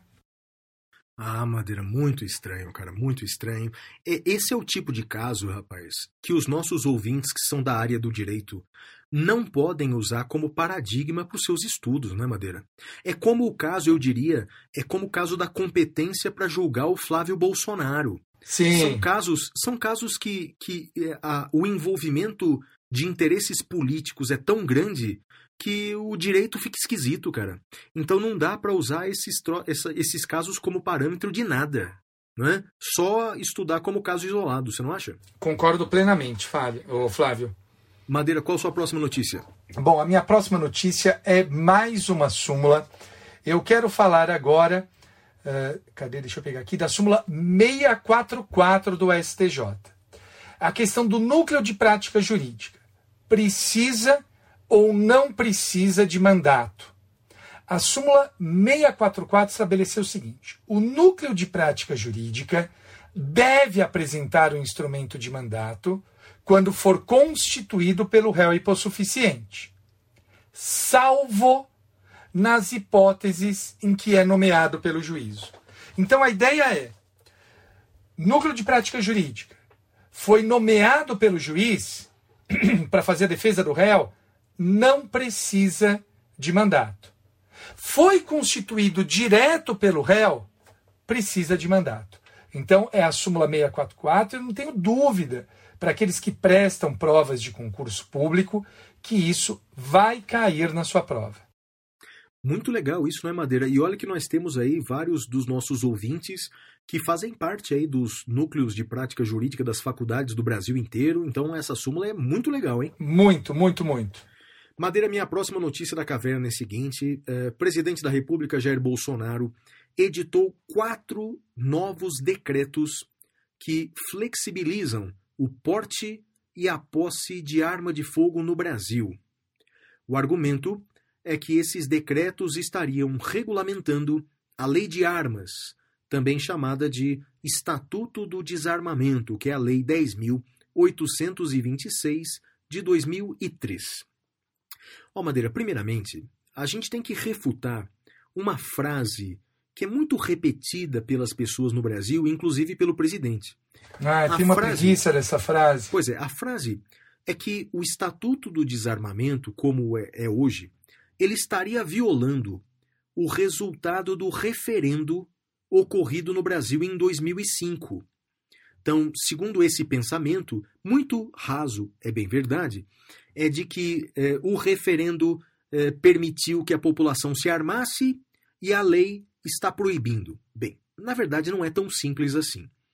Esse referendo, que ocorreu em 2005, ele se referia ao artigo 35 dessa lei de armas, que dizia o seguinte: é proibida a comercialização de arma de fogo e munição em todo o território nacional. Então, esse artigo 35 proibiria a venda de armas de fogo e munição no Brasil. No referendo, o povo brasileiro foi contra esse artigo, portanto, esse artigo ele não entrou em vigor, ou seja, é possível a comercialização de armas de fogo no Brasil. Isso é possível, não há dúvida. Isso o povo decidiu. A próxima pergunta é: mas quais pessoas podem comprar armas? Quais são os requisitos para se comprar armas? Quantas armas? E mais importante, quais pessoas podem portar armas, ou seja, podem andar nas ruas com um revólver na cintura? Bem, quem, res... quem responde a todas essas perguntas é a lei. Foi o Congresso Nacional que elaborou a lei. Então, por exemplo, porte de arma de fogo nas ruas, é, não são muitas pessoas que podem andar armadas nas ruas. Advogados, por exemplo, não podem andar armados, a lei não permite. Não é? É, então, esse é um primeiro alerta. O que o presidente fez foi é, regulamentar, com esses novos decretos, regulamentar essa lei. O que mudou, basicamente, Madeira, é o seguinte: eu, eu coloquei as três primeiras e principais mudanças. Mudou por decreto o limite de armas que cada pessoa pode comprar.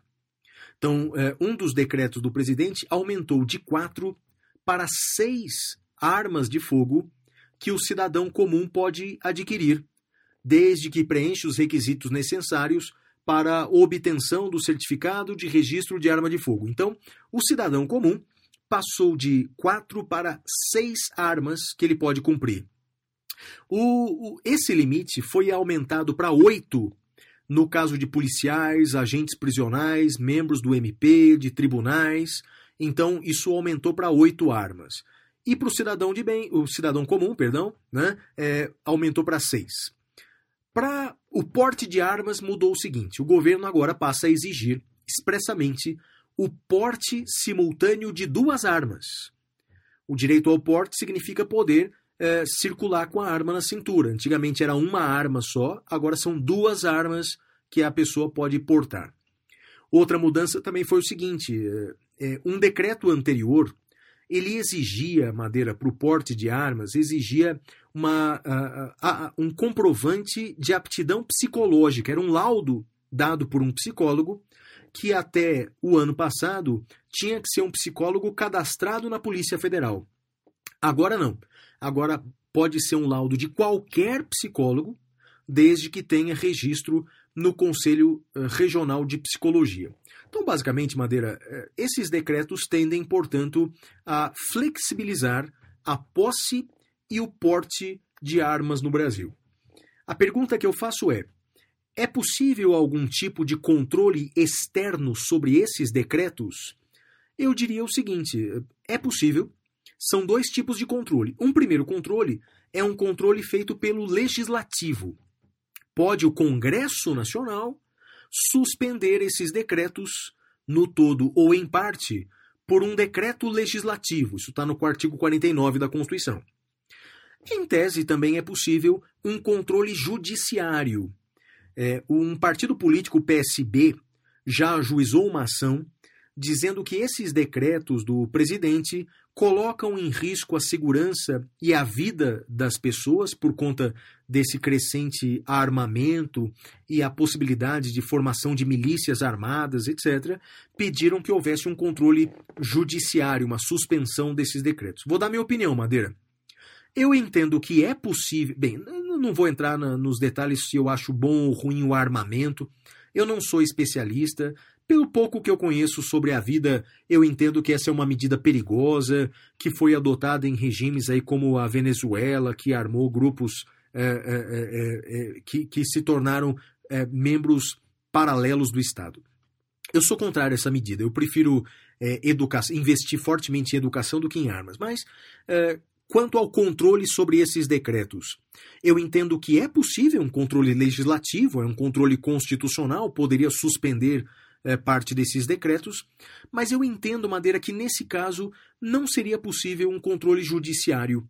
É, entendo que é, seria uma invasão do poder judiciário numa política pública, porque, veja, o, o armamento da população sempre foi uma das bandeiras do presidente, à época candidato Bolsonaro.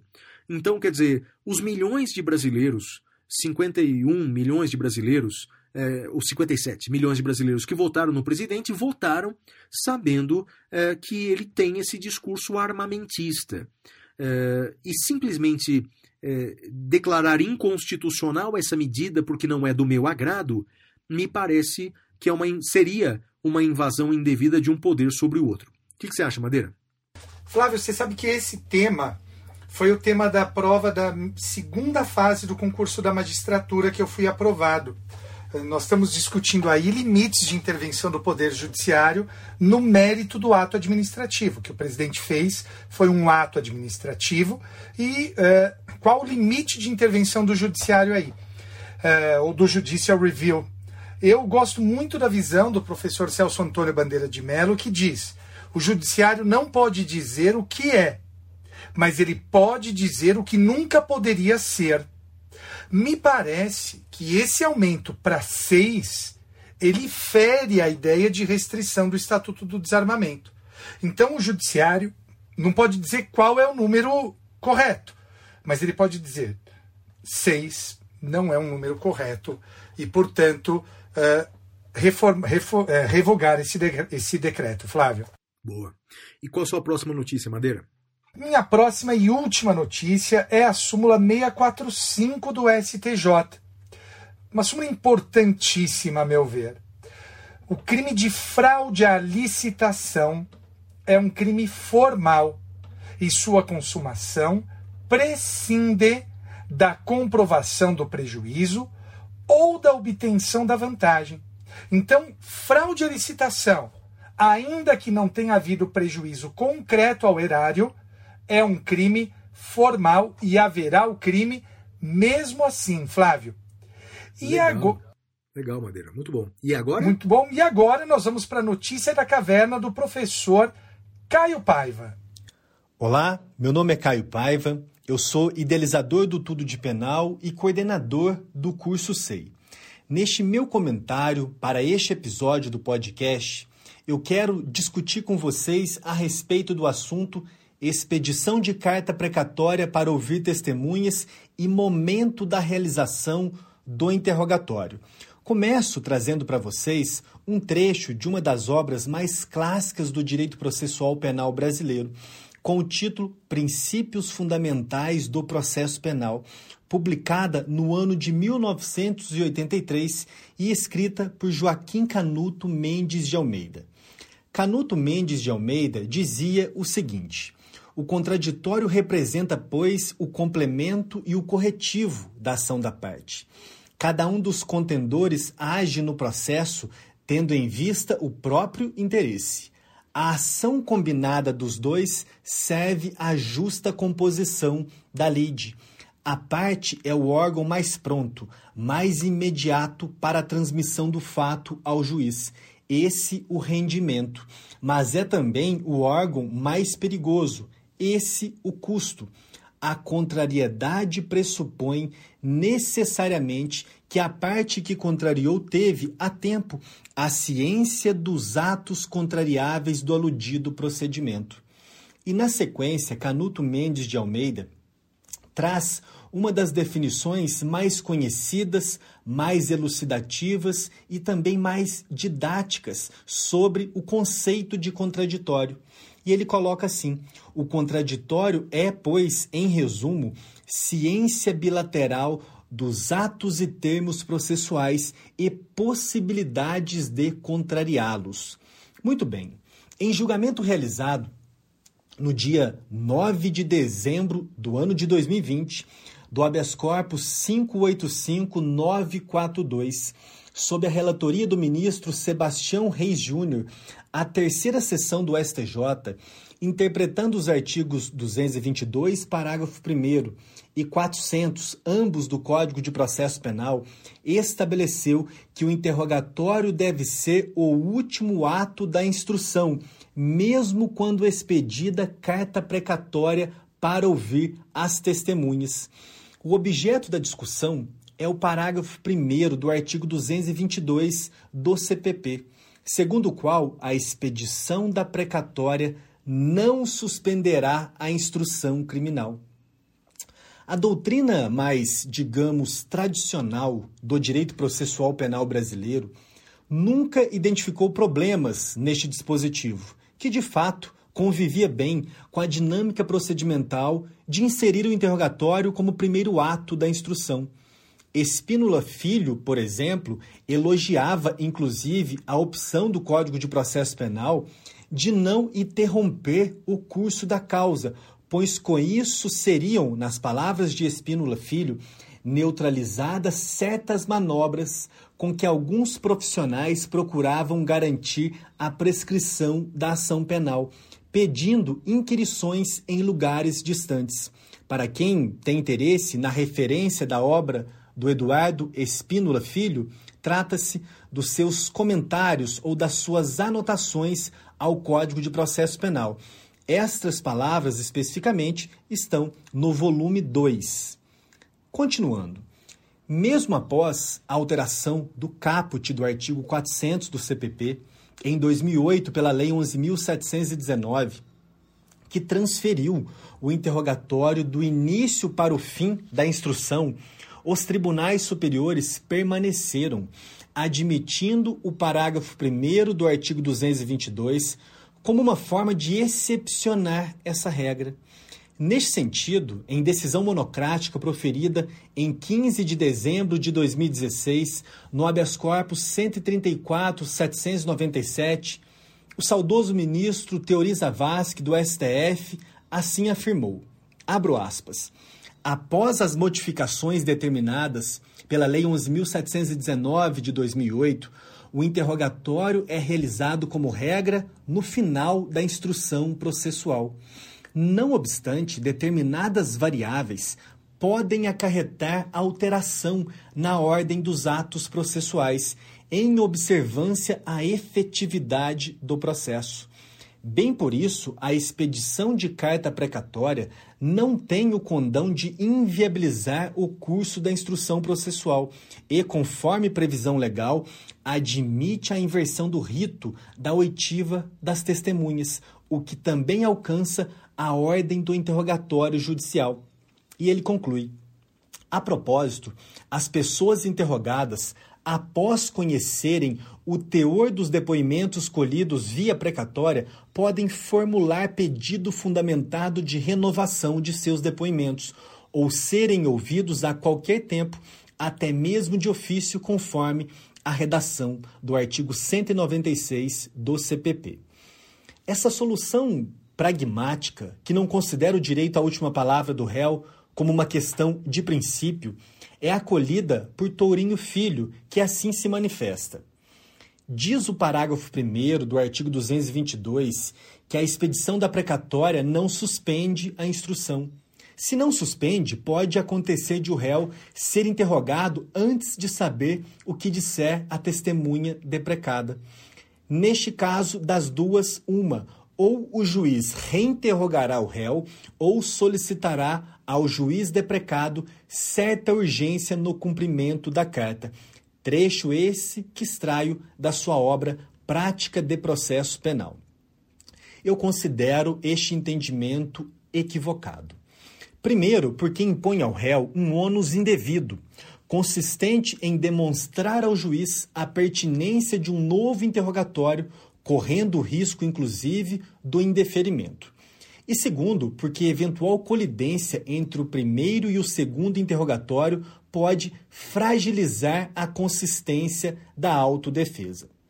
Além disso, o argumento de Espínola Filho, no sentido de que o parágrafo 1 do artigo 222 do Código de Processo Penal neutralizaria manobras que procurassem dar ensejo à prescrição, não possui mais qualquer coerência.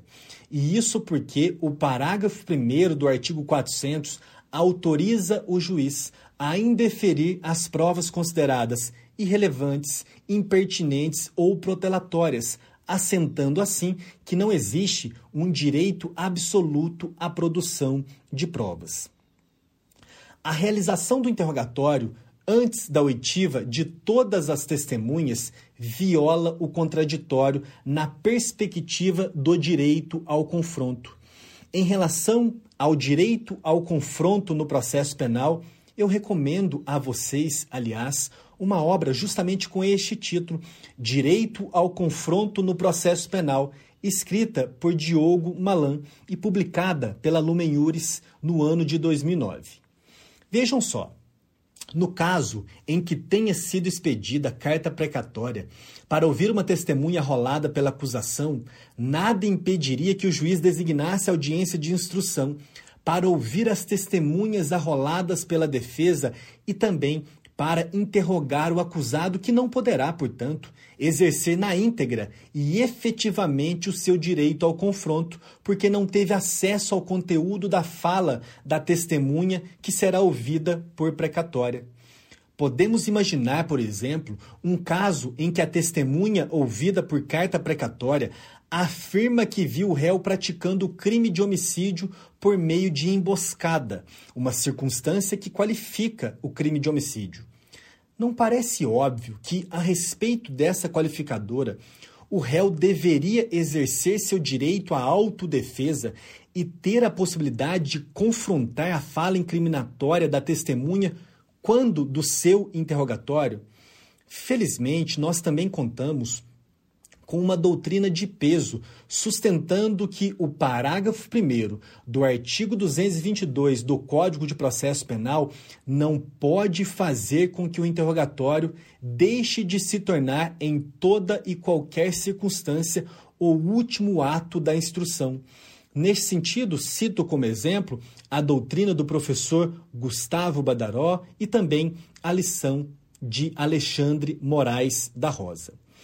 Ainda no sentido da acertada decisão da terceira sessão do STJ, devo aqui fazer o registro também de uma importante decisão monocrática proferida pelo ministro Alexandre de Moraes, do STF, em 17 de outubro de 2019, no habeas corpus 176-332, da qual destaco os seguintes trechos. Abro aspas. A relação de antagonismo entre as versões da acusação e da defesa e a necessidade da condução dialética do processo não deixam dúvidas sobre quem tem o direito de falar por último, o acusado. O direito de falar por último está contido no exercício pleno da ampla defesa, englobando a possibilidade de refutar todas, absolutamente todas as informações alegações, depoimentos, insinuações, provas e indícios em geral que possam, direta ou indiretamente, influenciar e fundamentar uma futura condenação penal. Logo, o réu tem o direito de falar por último sobre todas as imputações e provas que possam levar à sua condenação, conforme consagrado em todos os ordenamentos jurídicos democráticos. O devido processo legal, ampla defesa e contraditório, portanto, exigem que o réu se manifeste após ter o pleno conhecimento de toda a atividade probatória realizada durante o processo, podendo contraditar todos os argumentos trazidos aos autos. O réu tem direito de examinar cada um dos fatos que lhe são imputados, assim como as provas que os amparam e também o direito de contestar posteriormente seu inteiro teor, ou seja, direito de falar por último. Toda imputação relativa à comprovação do fato criminoso somente poderá ser fundamento para a sentença condenatória se o acusado tiver oportunidade posterior adequada e suficiente para contestar seu inteiro teor. Fecho aspas.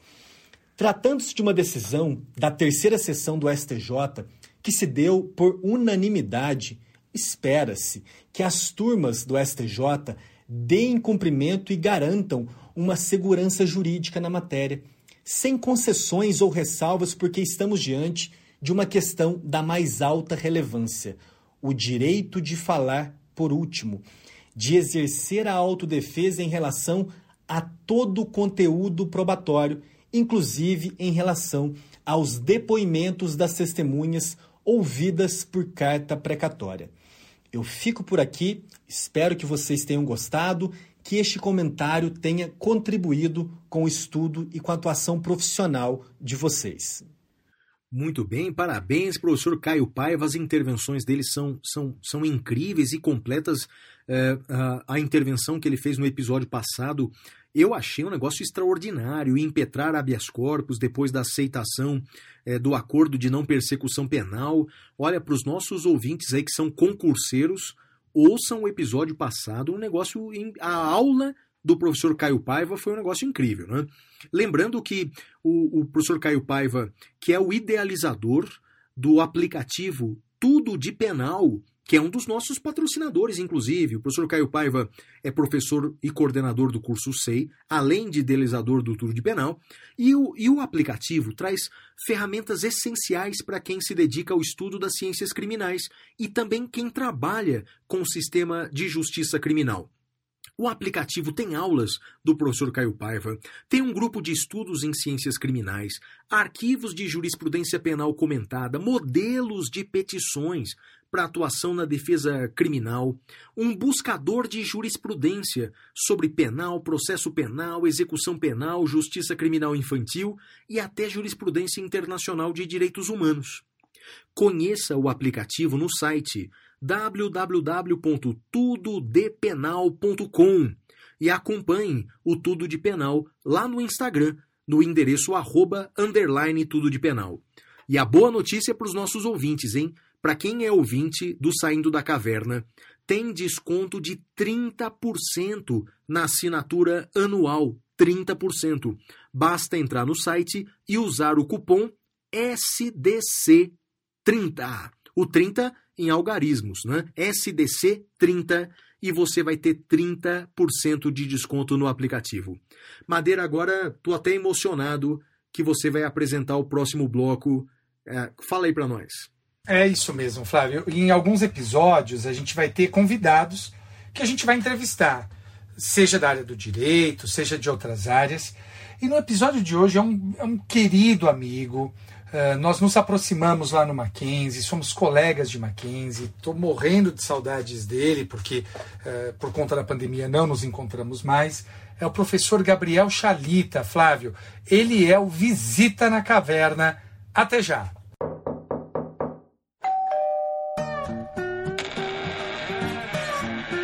Visita na Caverna.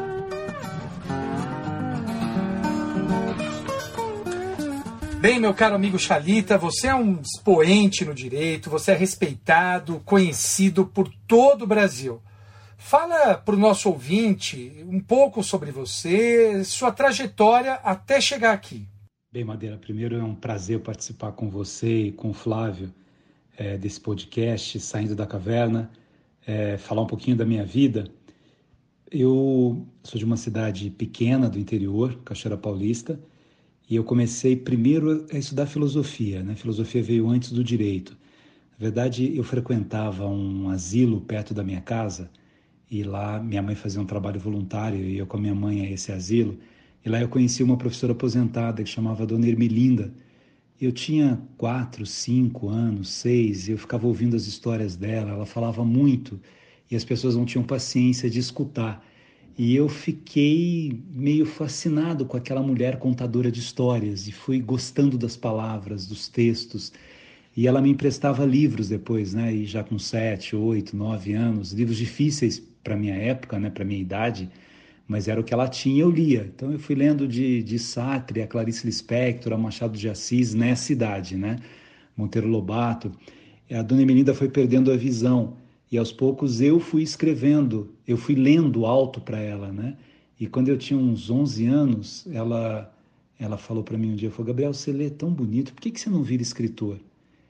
E assim nasceu, né? E eu escrevi um primeiro texto sobre liberdade, eu li o texto para ela, ela me deu sugestões, ela, ela perguntou se aquilo tinha me emocionado, eu não entendi direito o que era emoção aos 11 anos, aí ela falou que é, a literatura é a história dos sentimentos, né? E ela me perguntou o que, que te faz chorar.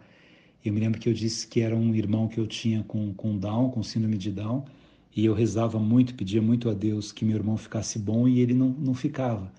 E ela disse assim: então faz uma carta para Deus perguntando por que, que ele não te atende. E assim nasceu o primeiro livro e vieram os outros livros. Depois eu virei vereador né, em Cachoeira Paulista, eu conheci o Montoro eu fiquei fascinado pelo Montoro, que era o grande pensador do direito, né?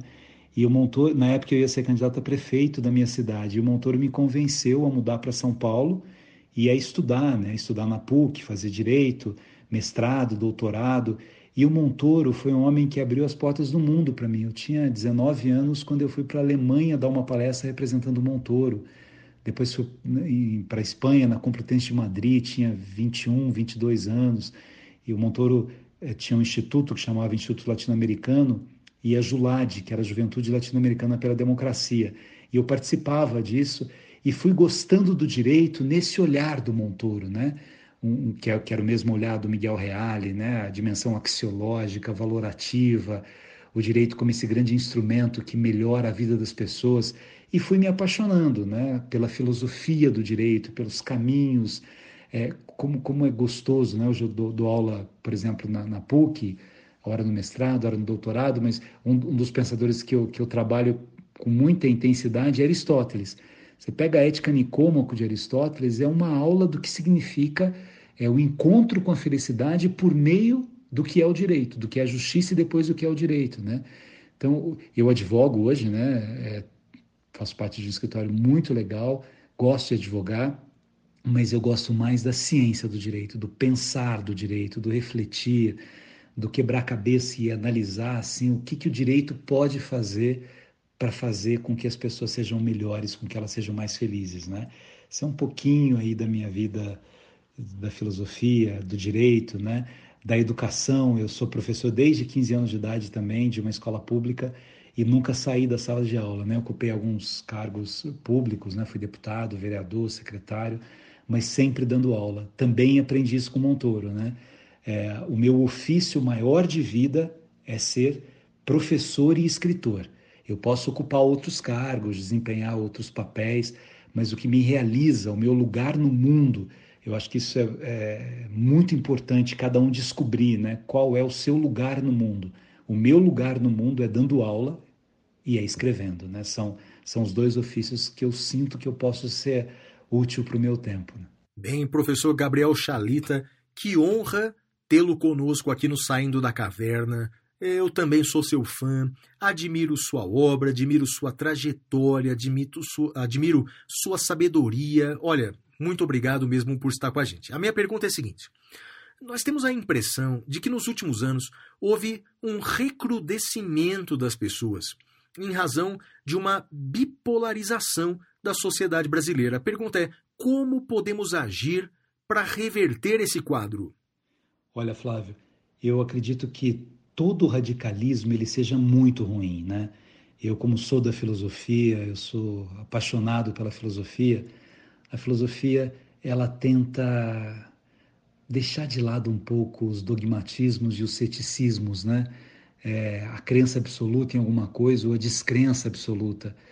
Estava é, dizendo sobre Aristóteles, né, essa visão do meio termo, do encontro, de você conseguir olhar os dois lados. Isso é tão fundamental. Eu fico meio chocado de ver como, como as pessoas elas são incapazes de escutar as outras pessoas, de ouvir os outros argumentos.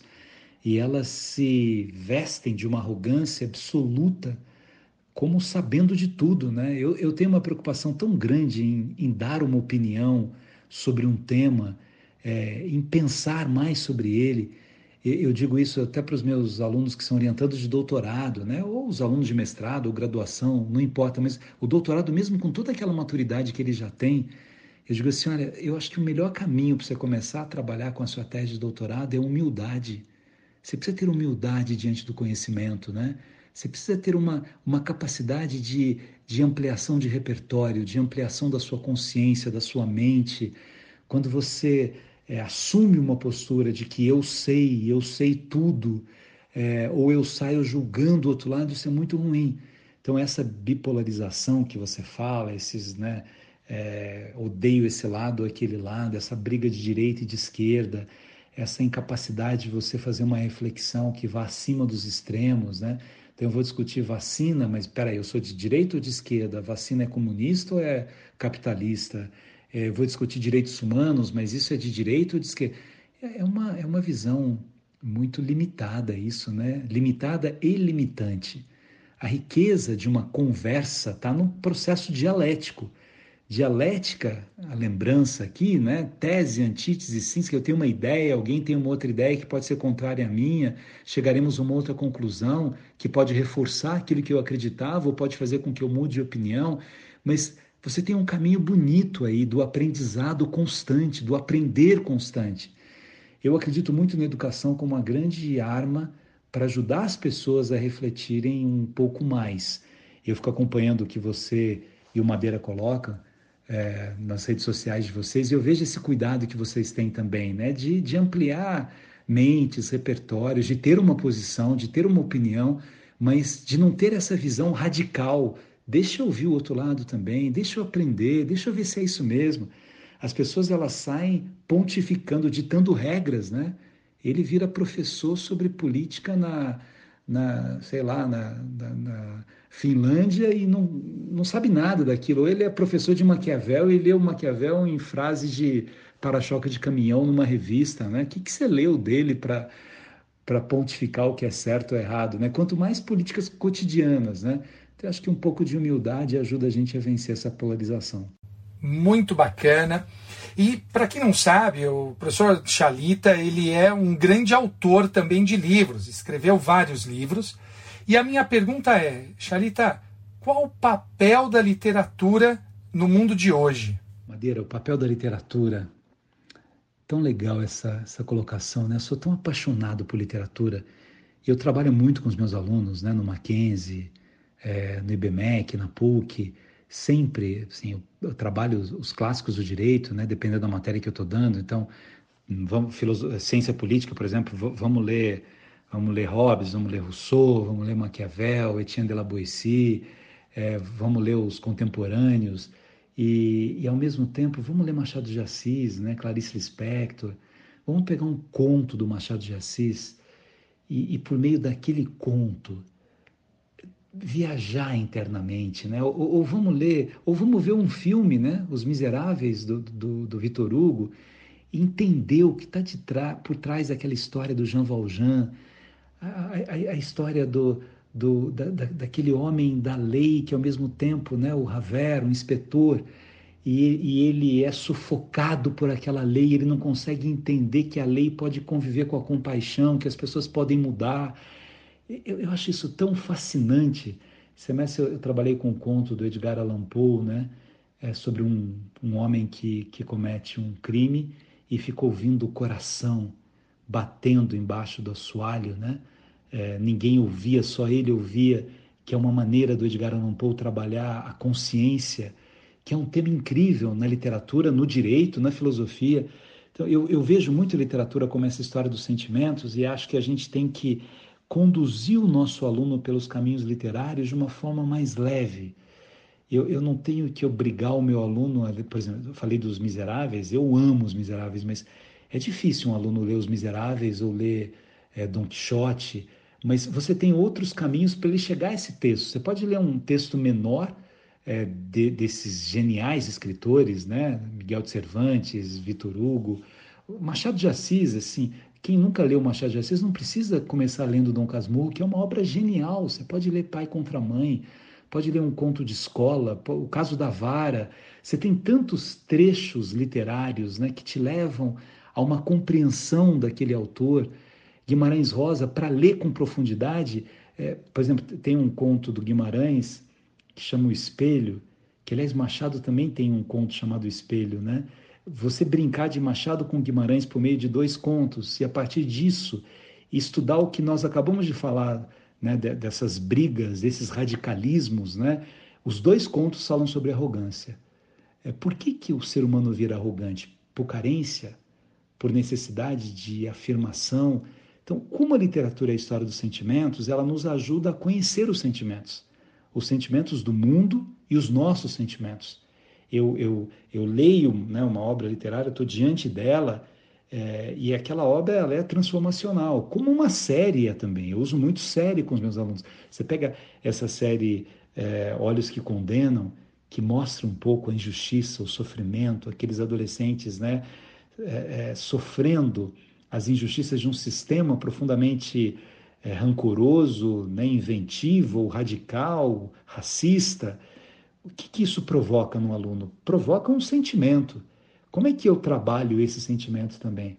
Então eu vejo a literatura dessa maneira, né? um, um, assim, um, um farol que amplia repertórios e que nos ajuda a conhecer melhor os sentimentos. Bem, Chalita, minha última pergunta é a seguinte: que conselho profissional e pessoal você daria para os nossos ouvintes do Saindo da Caverna, cuja maioria é da área do direito, tanto eh, estudantes como profissionais. Que conselho você dá para os nossos ouvintes? O conselho que eu dou, Flávio, saiam da caverna. Não tenham medo de sair da caverna, né? É tão, é tão instigante essa visão platônica. Por que, que eu quero ficar confortável? Em que caverna eu quero ficar confortável? Será que é melhor eu ver a vida por meio de sombras, por meio de falsidades, por meio de invencionices?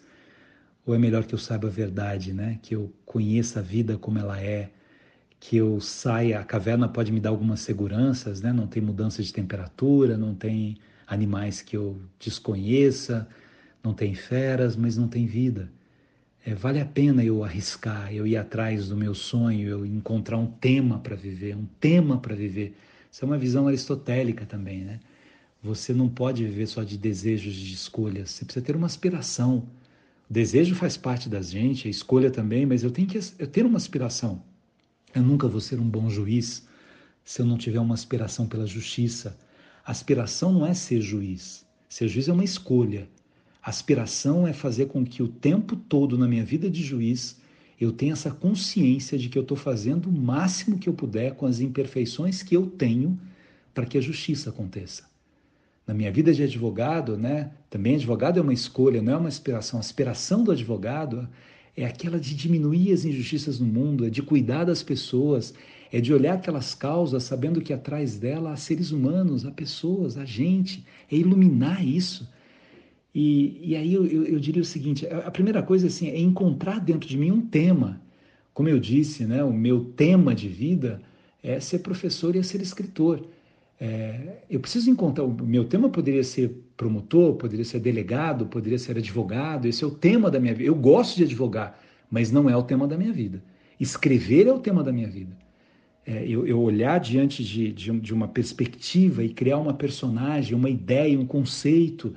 Um livro, quando eu escrevi A Sedução no Discurso Jurídico, analisando o Tribunal do Júri, eu trabalhei muito no, no Tribunal do Júri. Para mim, fazer um júri significava devolver a verdade, né? garantir que aquela pessoa pudesse é, ter é, retirada dela aquela injustiça que foi sobre ela depositada, ou amenizar o problema em que ela está vivendo, mas acreditar naquilo que eu estou desenvolvendo. E assim, para os estudantes, é, Madeira, Flávio, eu acho que a minha sugestão assim é, é não, não negligencie, né? além do tema de, da viver, o estudo, a leitura. Leiam, leiam, leiam, leiam, né? Leiam livros jurídicos, livros filosóficos, livros literários. Mesmo que a gente esteja vivendo no mundo visual, isso é ótimo, tem séries incríveis, né? É, o YouTube tem matérias incríveis, mas isso é muito visual. Por isso o podcast é legal também. Porque quando eu ouço ou leio e não vejo, eu trabalho com uma parte das sinapses da minha capacidade imagética, imaginativa.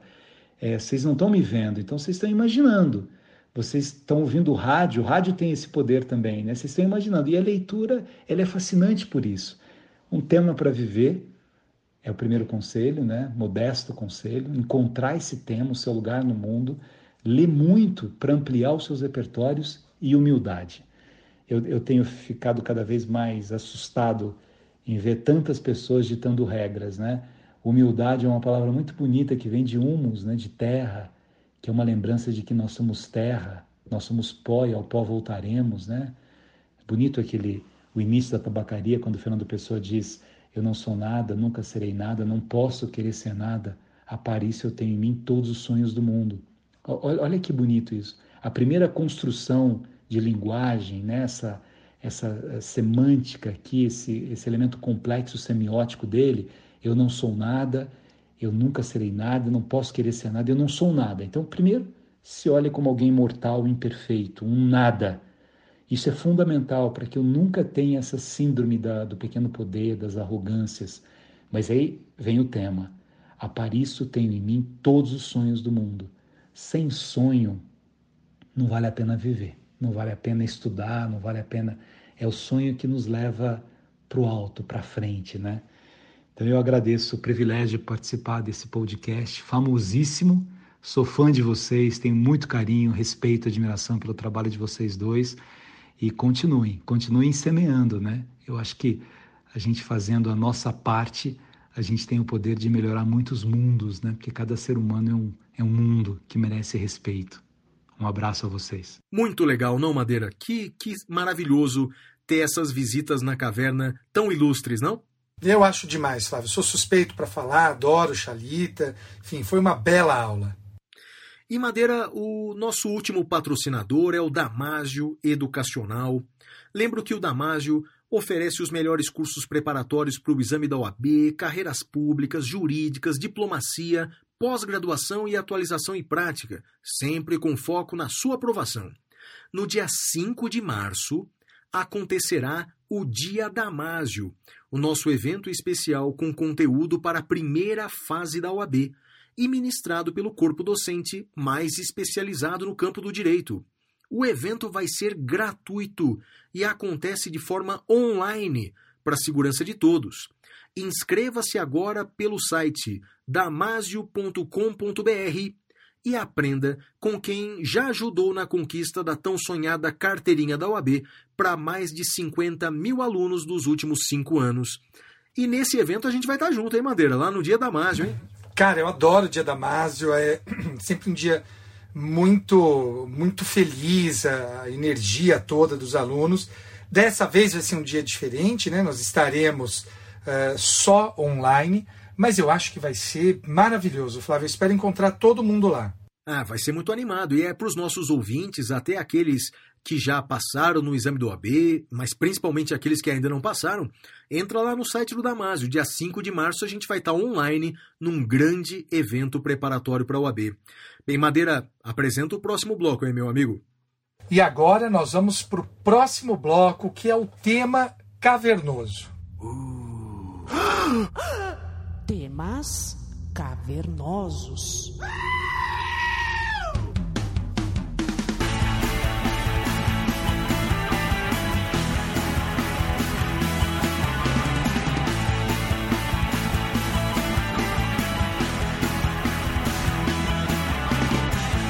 Bem, meus amigos, nesta semana nós vamos falar sobre um tema muito importante.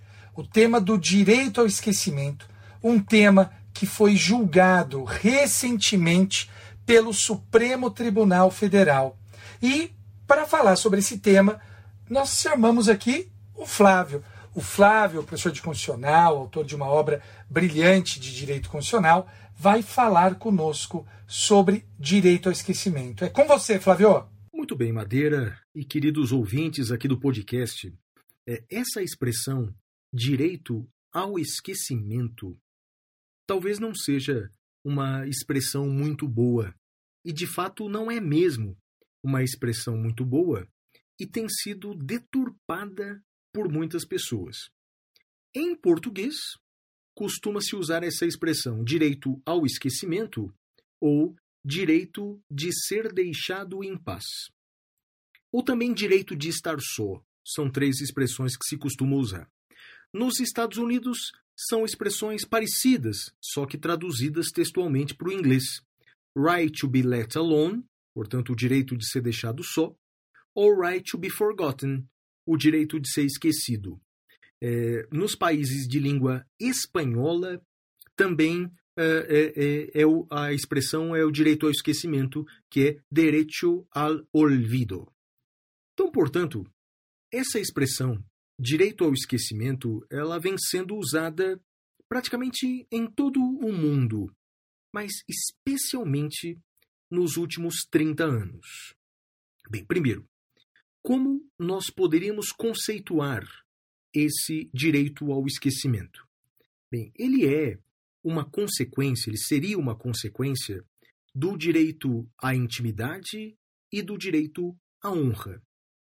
Então, o direito ao esquecimento seria um direito individual, ligado, portanto, aos direitos da personalidade do ser humano, que seria um direito de proibir a veiculação de informações, a veiculação de afirmações sobre fatos passados, ainda que verdadeiros, e sobre os quais não existe mais nenhum interesse público. Eu vou dar um exemplo. Aliás, é um exemplo que eu uso no meu livro. Imagine um rapaz de 18 anos que, no seu aniversário de 18 anos, decide fazer uma festa com seus amigos e acaba bebendo além da conta. Um dos amigos que estava na festa filma aquela cena indecorosa dele dançando e rebolando sobre a mesa, beijando na boca dos participantes, enfim. O sujeito estava bêbado e foi filmado.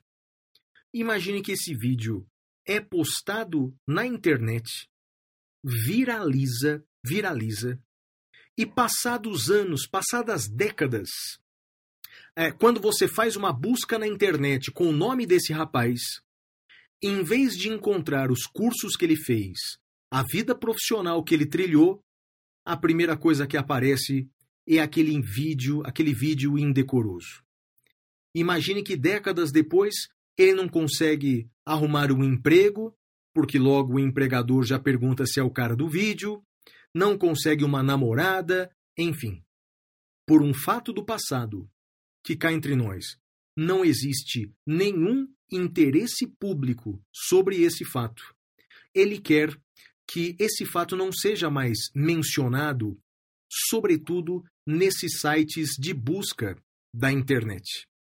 É sobre isso que versa o chamado direito ao esquecimento. Então, portanto, não é, nunca foi, o direito de esquecermos fatos históricos.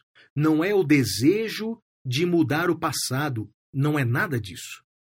É o direito de preservar a intimidade de algumas pessoas por fatos que ocorreram no passado e sobre os quais não existe mais interesse público. Pergunto aos ouvintes: o direito ao esquecimento está previsto na nossa Constituição de 88? Eu respondo: não está previsto, e por uma razão muito simples. A nossa Constituição, é claro, é de 1988. O chamado direito ao esquecimento é um direito que, embora já tenha sido mencionado em décadas anteriores, e eu vou mencionar isso, mas é um direito que se fortaleceu e começou a ser discutido nas últimas décadas. Nos últimos 30 anos, sobretudo com o surgimento da internet. Porque eu sempre digo o seguinte: se no passado, se antes da internet, o tempo se incumbia de que as pessoas esquecessem fatos passados sem importância, sem interesse público, os jornais apodreciam, as revistas eram jogadas fora e o tempo fazia com que naturalmente as pessoas se esquecessem dos fatos sem importância. Bem, com a internet, esse jogo mudou. Basta colocar uma expressão do passado sobre uma pessoa qualquer nas redes sociais ou eh, em sites de busca e logo vem à tona, vem à baila aquela informação que não só satisfaz a curiosidade das pessoas, mas acaba ferindo demais a intimidade, a honra, causando dor e sofrimento para aquela pessoa que não quer ver mais aquela informação sendo difundida. Imagine que 20 anos atrás, por exemplo, uma pessoa fez uma cirurgia com a mudança de gênero. Será que nós, na sociedade, temos o direito de, a cada instante, jogar na cara dela que 20 anos atrás era homem, agora se apresenta como mulher, mas 20 anos atrás era homem. Quer dizer, qual o interesse público em uh, difundir esse fato passado que interessa, sobretudo, aquela pessoa exclusivamente? Bem, o direito ao esquecimento ele já foi mencionado antes em algumas decisões históricas. Um caso histórico famoso é o caso aconteceu na Alemanha julgado pelo Tribunal Constitucional Alemão, foi o caso Lebach, de 1973. O caso Lebach, de 1973. Bem, basicamente é o seguinte: é, o caso Lebach envolveu um assassinato que aconteceu em 1969 na cidade de Lebach, no interior da Alemanha. Então, na cidade de Lebach, no interior da Alemanha, aconteceu um homicídio. Anos depois, às vésperas eh, do dia em que um dos condenados deixaria a prisão, uma emissora de TV ia fazer a reconstituição do crime, com todos os detalhes daquele crime, com todos os detalhes e nomes e, e aspectos físicos de cada um dos criminosos, inclusive suas preferências sexuais.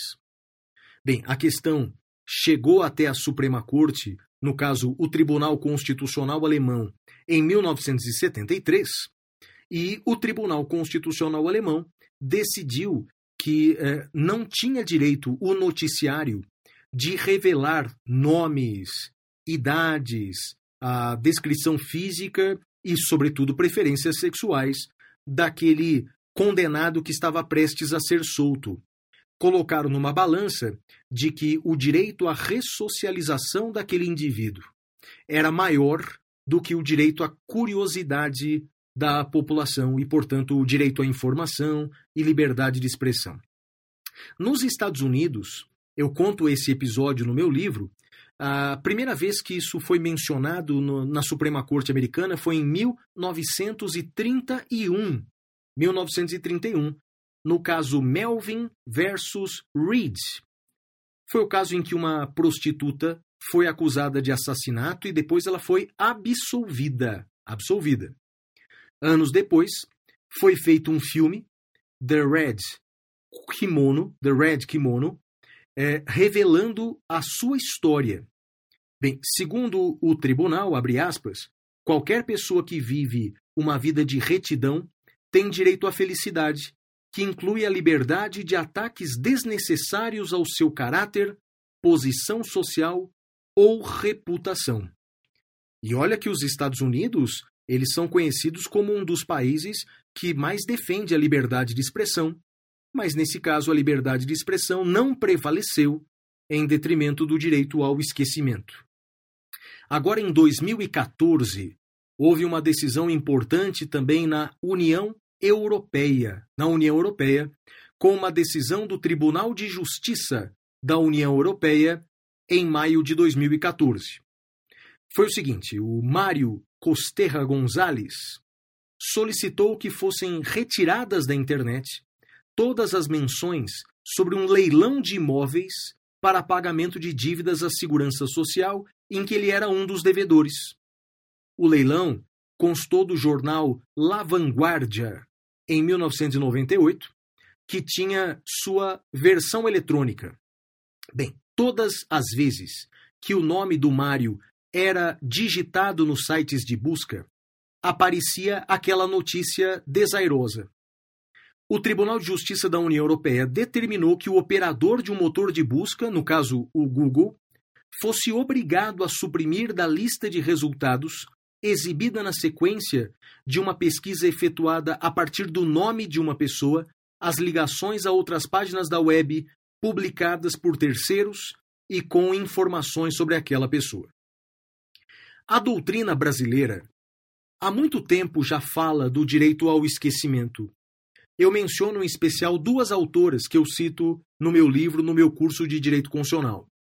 A primeira delas é a Geisa Daré, que eu tive a oportunidade, inclusive, de conhecer em Portugal, é, em alguns eventos por lá, e a Viviane Nóbrega Maldonado, que, inclusive, tem um livro específico sobre o direito ao esquecimento.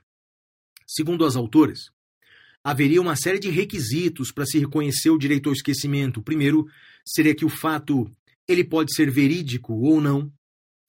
Segundo requisito é que a veiculação da informação causa sofrimento ou transtorno a algum direito fundamental, como honra, intimidade, imagem.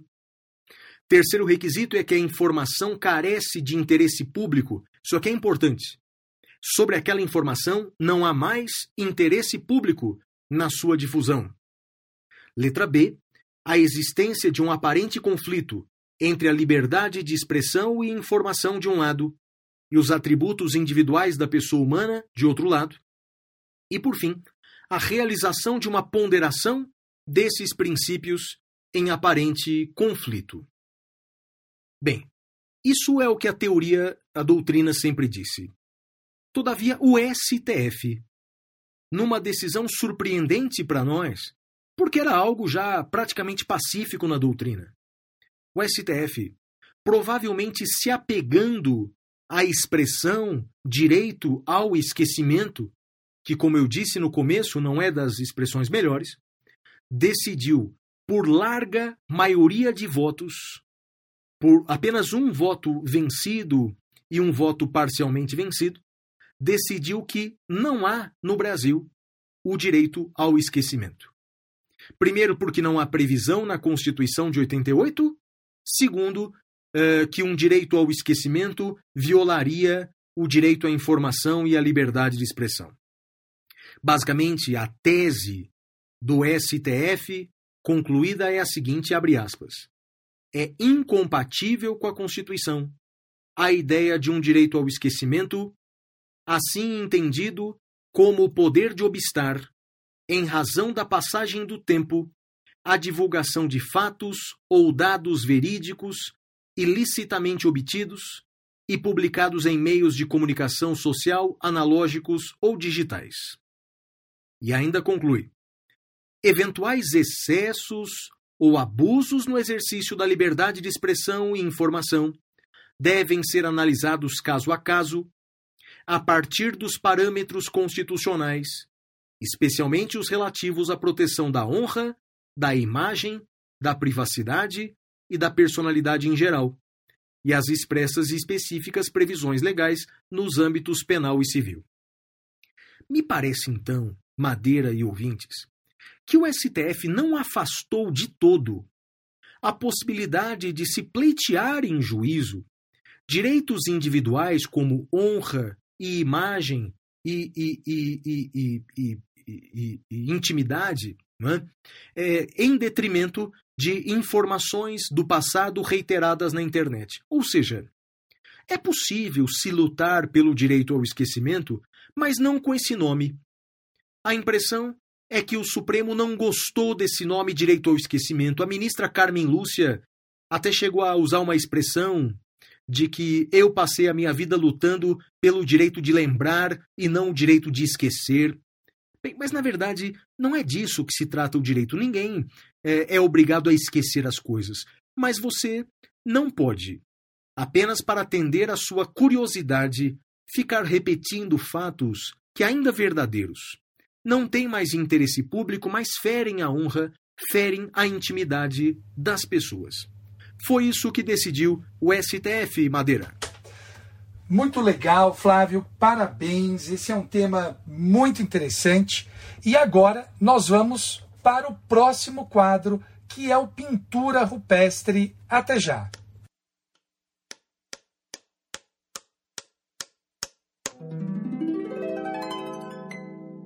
Pintura rupestre. Uau!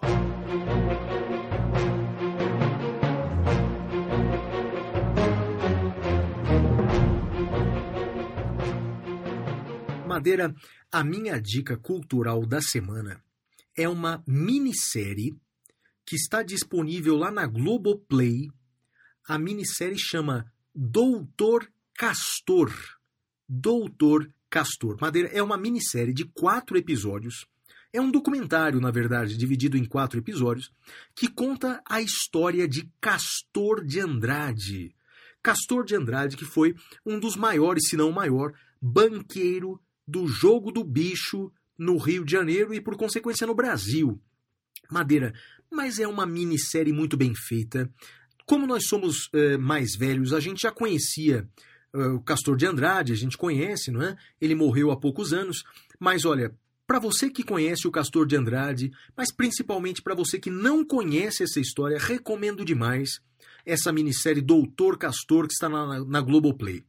Madeira, eu destacaria alguns fatos muito pitorescos. Né? Primeiro, é, a interferência do jogo do bicho na arbitragem do futebol. Para quem não sabe, o Castor de Andrade, ele financiava com o dinheiro do jogo do bicho, ele financiava um time de futebol lá do Rio de Janeiro, que era o Bangu, o Bangu chegou a ser vice-campeão brasileiro, chegou na final do Campeonato Brasileiro Bangu, né? isso com o dinheiro do, do, do, da criminalidade. Uh, e ele também financiava a escola de samba Mocidade Independente de Padre Miguel. Bem, e conta essa relação do Castor de Andrade com o futebol e com o carnaval. Outra coisa, mas essa eu não sabia, Madeira, que o Castor de Andrade reuniu todos os banqueiros de jogo do bicho no Rio de Janeiro e eles financiaram lá no Rio a campanha eleitoral de Fernando Collor de Mello. Eu só não sabia. Né? Financiaram, deram todo o dinheiro para financiar a campanha do ex-presidente, né, Fernando Collor de Mello, sob a promessa de que ele não interferiria no jogo do bicho. Né? Não mexe com a gente, que a gente te apoia. Isso eu não sabia. Fernando Collor, que agora voltou ao cenário político, né, senador por Alagoas. E outra coisa também, Madeira, essa eu já sabia, que é, é, é um suco de Brasil, não é? Não, é inédito, isso a gente já viu em outros casos até mais graves, mas a atuação uh, de, de, de membros do judiciário deixando de lado um pouco o sistema acusatório, mas usando casos de grande repercussão para fins políticos. Não é? É interessante, Madeira. Não, não, não é o único caso que nós temos no Brasil, ou seja, é um suco de Brasil. Né? A convivência com a criminalidade, uh, uh, uh, o crime organizado. Recomendo demais a, a minissérie Doutor Castor. Assistiu, Madeira? Não assisti, é, mas eu queria te perguntar uma coisa. Não teve um episódio, eu estou puxando agora de memória, não teve um episódio que bandidos sequestraram, acho que os netos dele, quando descobriram que eram os netos dele, correram para devolver? Não teve uma história assim ou eu estou ah, viajando? Eu me lembro, é, te, mostra no, no, no, no, nessa minissérie, mostra vários trechos de uma entrevista do Castor de Andrade com o Jô Soares, quando ele tinha um programa no SBT. E eu me lembro que eu sou fã do Jô Soares, assistia todos os programas, eu me lembro bem dessa entrevista. Duas coisas eram engraçadas ali na entrevista. Primeiro, quando diziam que é, é, ele não tinha vergonha de ser um criminoso, ele sempre respondia: Pera lá, eu não sou criminoso, eu sou contraventor. O jogo do é bicho não é crime, é uma contravenção. Isso ele dizia sempre. Outra coisa que ele contou foi que ele já, já foi vítima de alguns crimes alguma vez, algumas vezes, mas quando os bandidos sabiam que era ele, pediam desculpa, devolviam as coisas. Isso, isso... Então tem um fundo de verdade sim, Madeira. Interessante, interessante. E sua dica cultural, qual é? Que Flávio, samba que vai ser, Madeira, hoje? Não, não, hoje não vai ser samba. Eu lembro que num dos primeiros episódios você ficou surpreso com uma palavra que, uma, uh, que um ouvinte falou sobre mim. O ouvinte disse assim: é, eu não sei, uh, não sabia que o Madeira era otaku. Lembra disso? Lembro, Madeira, lembro. Você lembra o que é otaku ou já esqueceu? Ah, eu, pelo que eu entendi, são esses fãs de animes. É isso? Isso, é isso aí, é isso aí. E Flávio, eu comecei a assistir um novo anime que é maravilhoso. Eu assinei um serviço chamado Crunchyroll. Uh, aliás, a gente devia cobrar para fazer o anúncio desses serviços de streaming aqui, mas chama Crunchyroll e lá tem um, um, um anime, Flávio, maravilhoso chamado Attack on Titan. Attack on Titan. E uh, eu sugiro enfaticamente que assistam. Eu não vou dar spoiler, mas é assim, é perturbador, é muito bom. Anime Attack on Titan. Tem no Crunchyroll, Flávio. Olha, Madeira, quando chega nesse bloco aqui do Pintura Rupestre, rapaz, eu chego à conclusão de que como é que a gente pode ser amigo, né, cara? Porque é impressionante como a, gente tem, a, gente tem, uns gostos tão diferentes. Mas muito bem, Madeira. É, manda bala, qual que é o próximo bloco aí? O próximo bloco é o Pasme Excelência. Até já!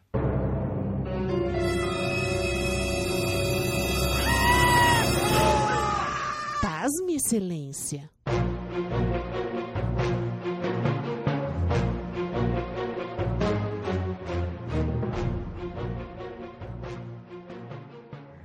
Bem, Madeira, vamos ver se você pasma ou não pasma com essa notícia. Nessa semana, o apresentador de TV Ratinho defendeu a intervenção militar igual Singapura.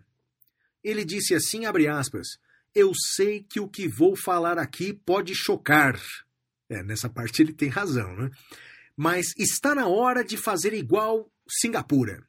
Entrou um general, consertou o país e um ano depois fez eleições.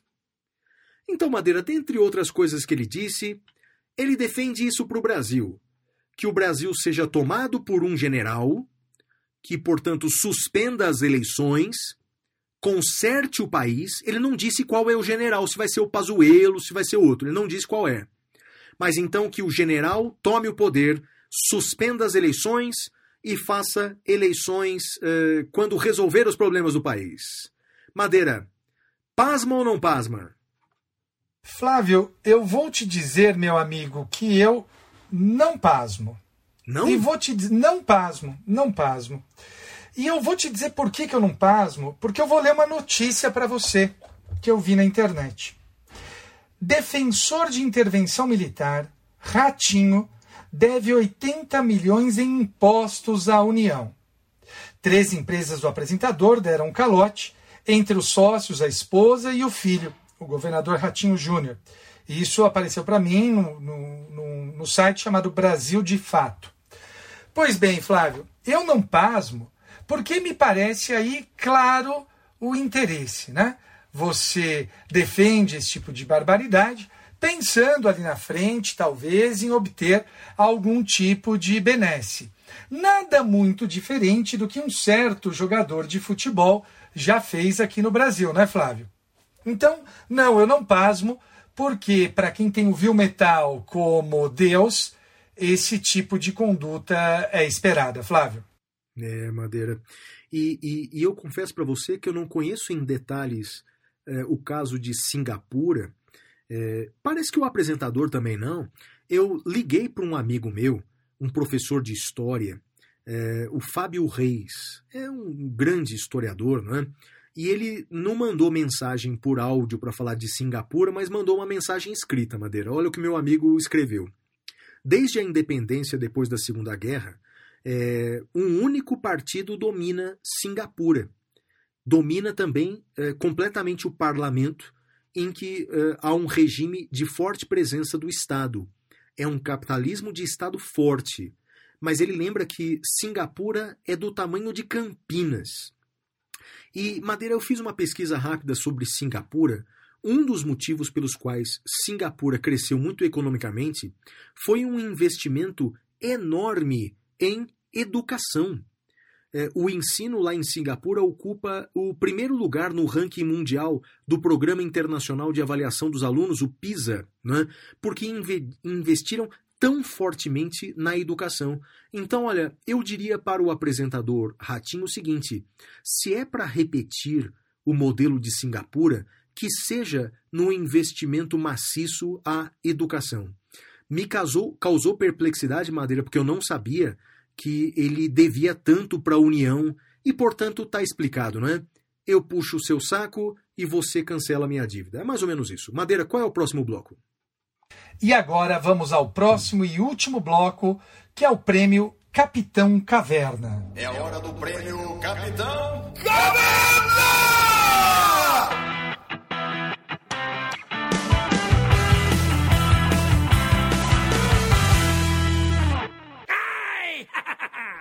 Madeira, meu destaque negativo vai para as pessoas que acreditam que o fim da democracia será a solução para o nosso país.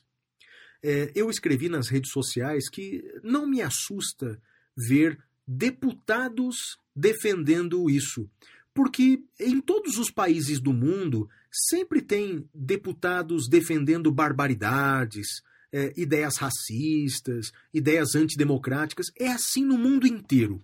Como não seria assim no Brasil, que tem uma das piores educações do mundo? É natural é, é ruim, mas é natural. Mas ver tantos e tantos brasileiros acreditando como crianças que um ditador será a nossa salvação, que o fim da democracia será o bem de todos nós. Ah, Para essas pessoas que, ou por maldade ou por ingenuidade, acreditam nisso, vai o meu destaque negativo, Madeira. E o seu? Flávio, o meu destaque negativo vai também na, na mesma linha. Né? Eu acho que as pessoas que hoje, de uma forma ou de outra, se aproveitam de, de, do desespero dos outros né? para tentar defender essas pautas absurdas, merecem o meu mais veemente repúdio, Flávio. É, Madeira, é uma pena, viu? O meu destaque positivo da semana vai é, para as pessoas que querem continuar estudando, que querem continuar atualizadas, que, que, que, que querem, que têm sede de saber. E aí, Madeira, eu não tinha como escolher é, é, um outro tema, não é? Porque a gente ultrapassou mil apoiadores do nosso podcast, mil assinantes. Olha, é, é, um número que a gente jamais vai esquecer. O tamanho do carinho de todos vocês. Olha, muito obrigado aos mais de mil apoiadores. E mesmo você que não é nosso apoiador, muito obrigado pela sua companhia. Enche o nosso coração de alegria e de esperança. E o seu destaque positivo, Madeira? O meu destaque positivo vai para a esperança, Flávio. Eu acho que nós temos uh, passado por momentos tão difíceis, por momentos tão delicados, e só nos resta a esperança, Flávio. E, e meu destaque positivo é para todos aqueles que, de uma forma ou de outra, devolvem e desenvolvem a esperança em meio a tantas dificuldades, Flávio. Muito legal, Madeira. Assim terminou o episódio 50. 50, olha que, que jornada maravilhosa. Agradeço a todos vocês e queria mandar um abraço para o meu pai, para minha mãe e para você e pra Xuxa. Beijo pra você, Xuxa. E pro Juno, seu marido. Tchau, tchau, galera. Tchau.